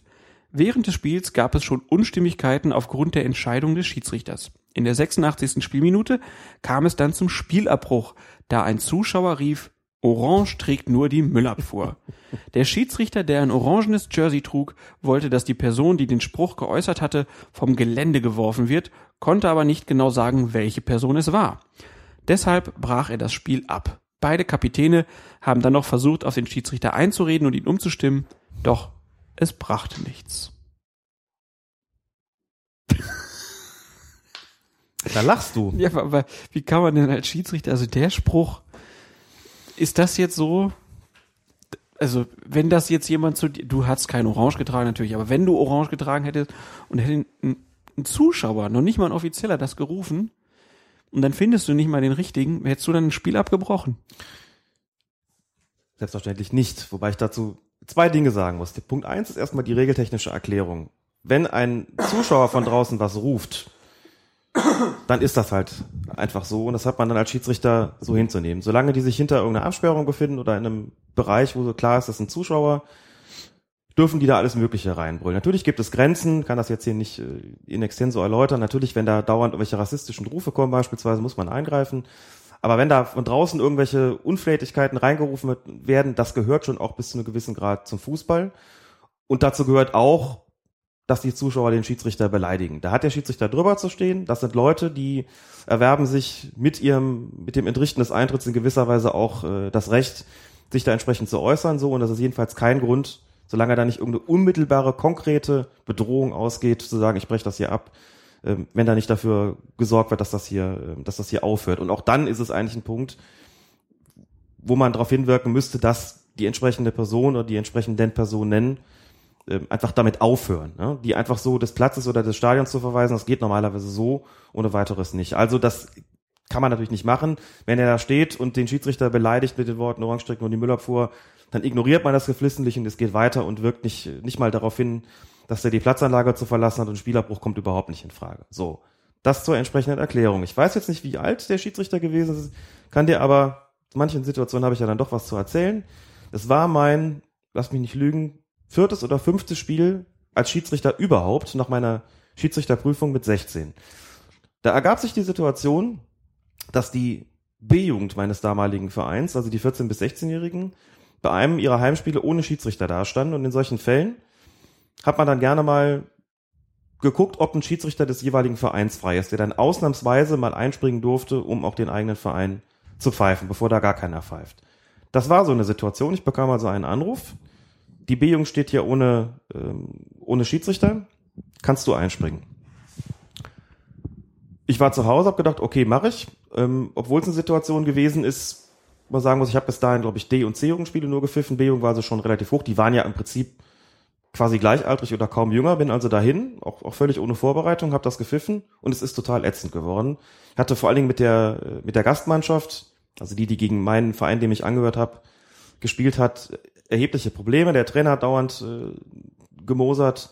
Und draußen stand einer bei den Zuschauern, der in einem Fort in meine Richtung gepöbelt hat. Und irgendwann hatte ich die Schnauze voll und habe gesagt, der Mann muss jetzt weg. So, der verlässt jetzt das Sportplatzgelände und zwar irgendwie hinter den Zaun, am besten und ganz aus meinen Augen, sonst mache ich hier nicht weiter. Der hat dem, der war so überrascht, dass er der Anweisung Folge geleistet hat. Der wurde dann von irgendeinem von der Heimmannschaft, vom SV Windhagen, dann vom Gelände geführt, ne? nicht ohne sich natürlich zu beschweren, zu sagen, was soll das denn hier, ich werde doch hier noch rumbrüllen dürfen. Ich bin Zuschauer, der Mann hatte vollkommen recht. Aber ich habe gesagt, ich mache hier nicht weiter. ja, aber es gibt geht, ja an vielen Sportplätzen diese Schilder. Wer den Schiedsrichter beleidigt, der wird der Anlage verwiesen. Muss mit dem Verweis vom Sportgelände rechnen. Was ich eben gesagt habe, mit dass er mit dem Entrichten des Eintrittsgeldes sozusagen das Recht erwirbt, dazu pöbeln, ist natürlich auch äh, überspitzt gewesen. Ähm, so nicht. Der Verein kann natürlich sein Hausrecht entsprechend durchsetzen, aber als Schiedsrichter hat man da, wie gesagt, normalerweise wenn es nicht unmittelbar gefährdend ist oder wirklich menschenverachtend, eigentlich keine, keine Möglichkeit. Und wenn, wie gesagt, muss darauf hingewirkt werden, dass das aufhört. Ich habe den der Platzanlage, von der Platzanlage schicken lassen. Der ist dann auch gegangen und ich glaube, wenn er das nicht getan hätte, hätte ich das Spiel auch abgebrochen. Also genau wie der Kollege da. Hinterher hat mich dann einer beiseite genommen von meinem Verein, hat gesagt, Alex, hast du schon ganz gut gemacht, was ich nicht fand, ich war katastrophal in dem Spiel. Er sagte, hast du schon ganz gut gemacht, gerade für die ersten Spiele, die du jetzt so hast, so kommst du auch ganz gut rein, aber sowas kannst du nicht machen. Einfach ignorieren. Auf Durchzug stellen und irgendwann hört er auch schon damit auf. Also das macht man normalerweise nicht. Insofern ist das hier schon ein großes Kuriosum, das er abgebrochen hat. Dazu muss man auch sagen, in den Spielregeln steht natürlich, dass alle Möglichkeiten ausgeschöpft werden müssen, bevor man ein Spiel abrichtet. Im äußersten Falle wäre es hier so gewesen, dass er den jeweiligen gastgebenden Verein hätte auffordern können, sorgt man dafür, dass der die Klappe hält. So, notfalls verfrachtet ihr den irgendwie vom Gelände. Aber das muss aufhören. Und der hat hier die Möglichkeiten eben nicht komplett ausgeschöpft. Und das äh, war dann doch eine zu weitgehende Entscheidung, muss man sagen. Orange trägt eben nicht nur die Müllabfuhr. Und damit sind wir am Ende dieser Folge. Nicht ohne, dass du noch deine Widmung loswirst. Genau. Diesmal widmen wir die Folge alle, die uns, allen, die uns im Krankenhaus hören und wünschen, so immer noch nötig, gute Besserung. Aller, allerbeste Genesungswünsche von Colinas Erben, allen, die uns im Krankenhaus hören und allen anderen Hörern wünschen wir auf jeden Fall noch einen wunderschönen Tag. Entschuldigen uns nochmal, dass das jetzt so lang gedauert hat zwischen den Folgen, aber ich war ein bisschen malat und wir hoffen, dass wir die nächste Folge in Kürze schon irgendwann wieder, auf jeden Fall vor der WM nochmal machen. Denn wir haben ja noch mal ein bisschen Regelkunde auf. Running Gag. Wir haben ja noch Regelkunde, genau. Ja. Das haben wir zum Beispiel. Wir haben immer noch Fragen von Hörern offen. Also ich glaube, Material geht uns nicht aus. Und können ansonsten auch noch mal so ein bisschen die vergangene Saison aus Schiedsrichtersicht bilanzieren. Haben wir jetzt gar nicht getan, weil wir noch an den aktuellen Spielen da gewesen, da geblieben sind. Und also wie gesagt, an Stoff, der dürfte es nicht fehlen. Da haben wir noch genug zu tun. Genau. Und wenn uns sonst irgendwas auffällt, melden wir das ja immer gerne über Twitter oder über unsere Facebook-Seite und natürlich im Blog auf fokusfußball.de. Ja, Alex, dann wie immer herzlichen Dank. Ich hab zu danken. Hat wieder viel Spaß gemacht mit dir, Jung. Das freut mich zu hören. Und wir konnten uns sogar über unsere Headsets diesmal hören. Ja. Und wir hoffen, dass die Klangqualität diesmal besser ist als beim letzten Mal. Du Ja. hast aber, glaube ich, auch die technischen Probleme in den Griff gekriegt. Ich bin noch nicht hundertprozentig zufrieden, aber wir klingen jetzt wenigstens nicht mehr so, als ob wir in der Badewanne sitzen, um aufzunehmen. Hoffe ich. Gut, Das damit, Quietsche-Ente, nein, die Gummiente bleibt draußen, ne? Herr Rese. Herr Müller, Feuerherd. Damit herzlichen Dank fürs Zuhören. Euch allen noch einen wunderschönen Tag und bis zum nächsten Mal. Macht's gut. Tschüss. Liegen lassen, Nummer 5, Ball liegen lassen.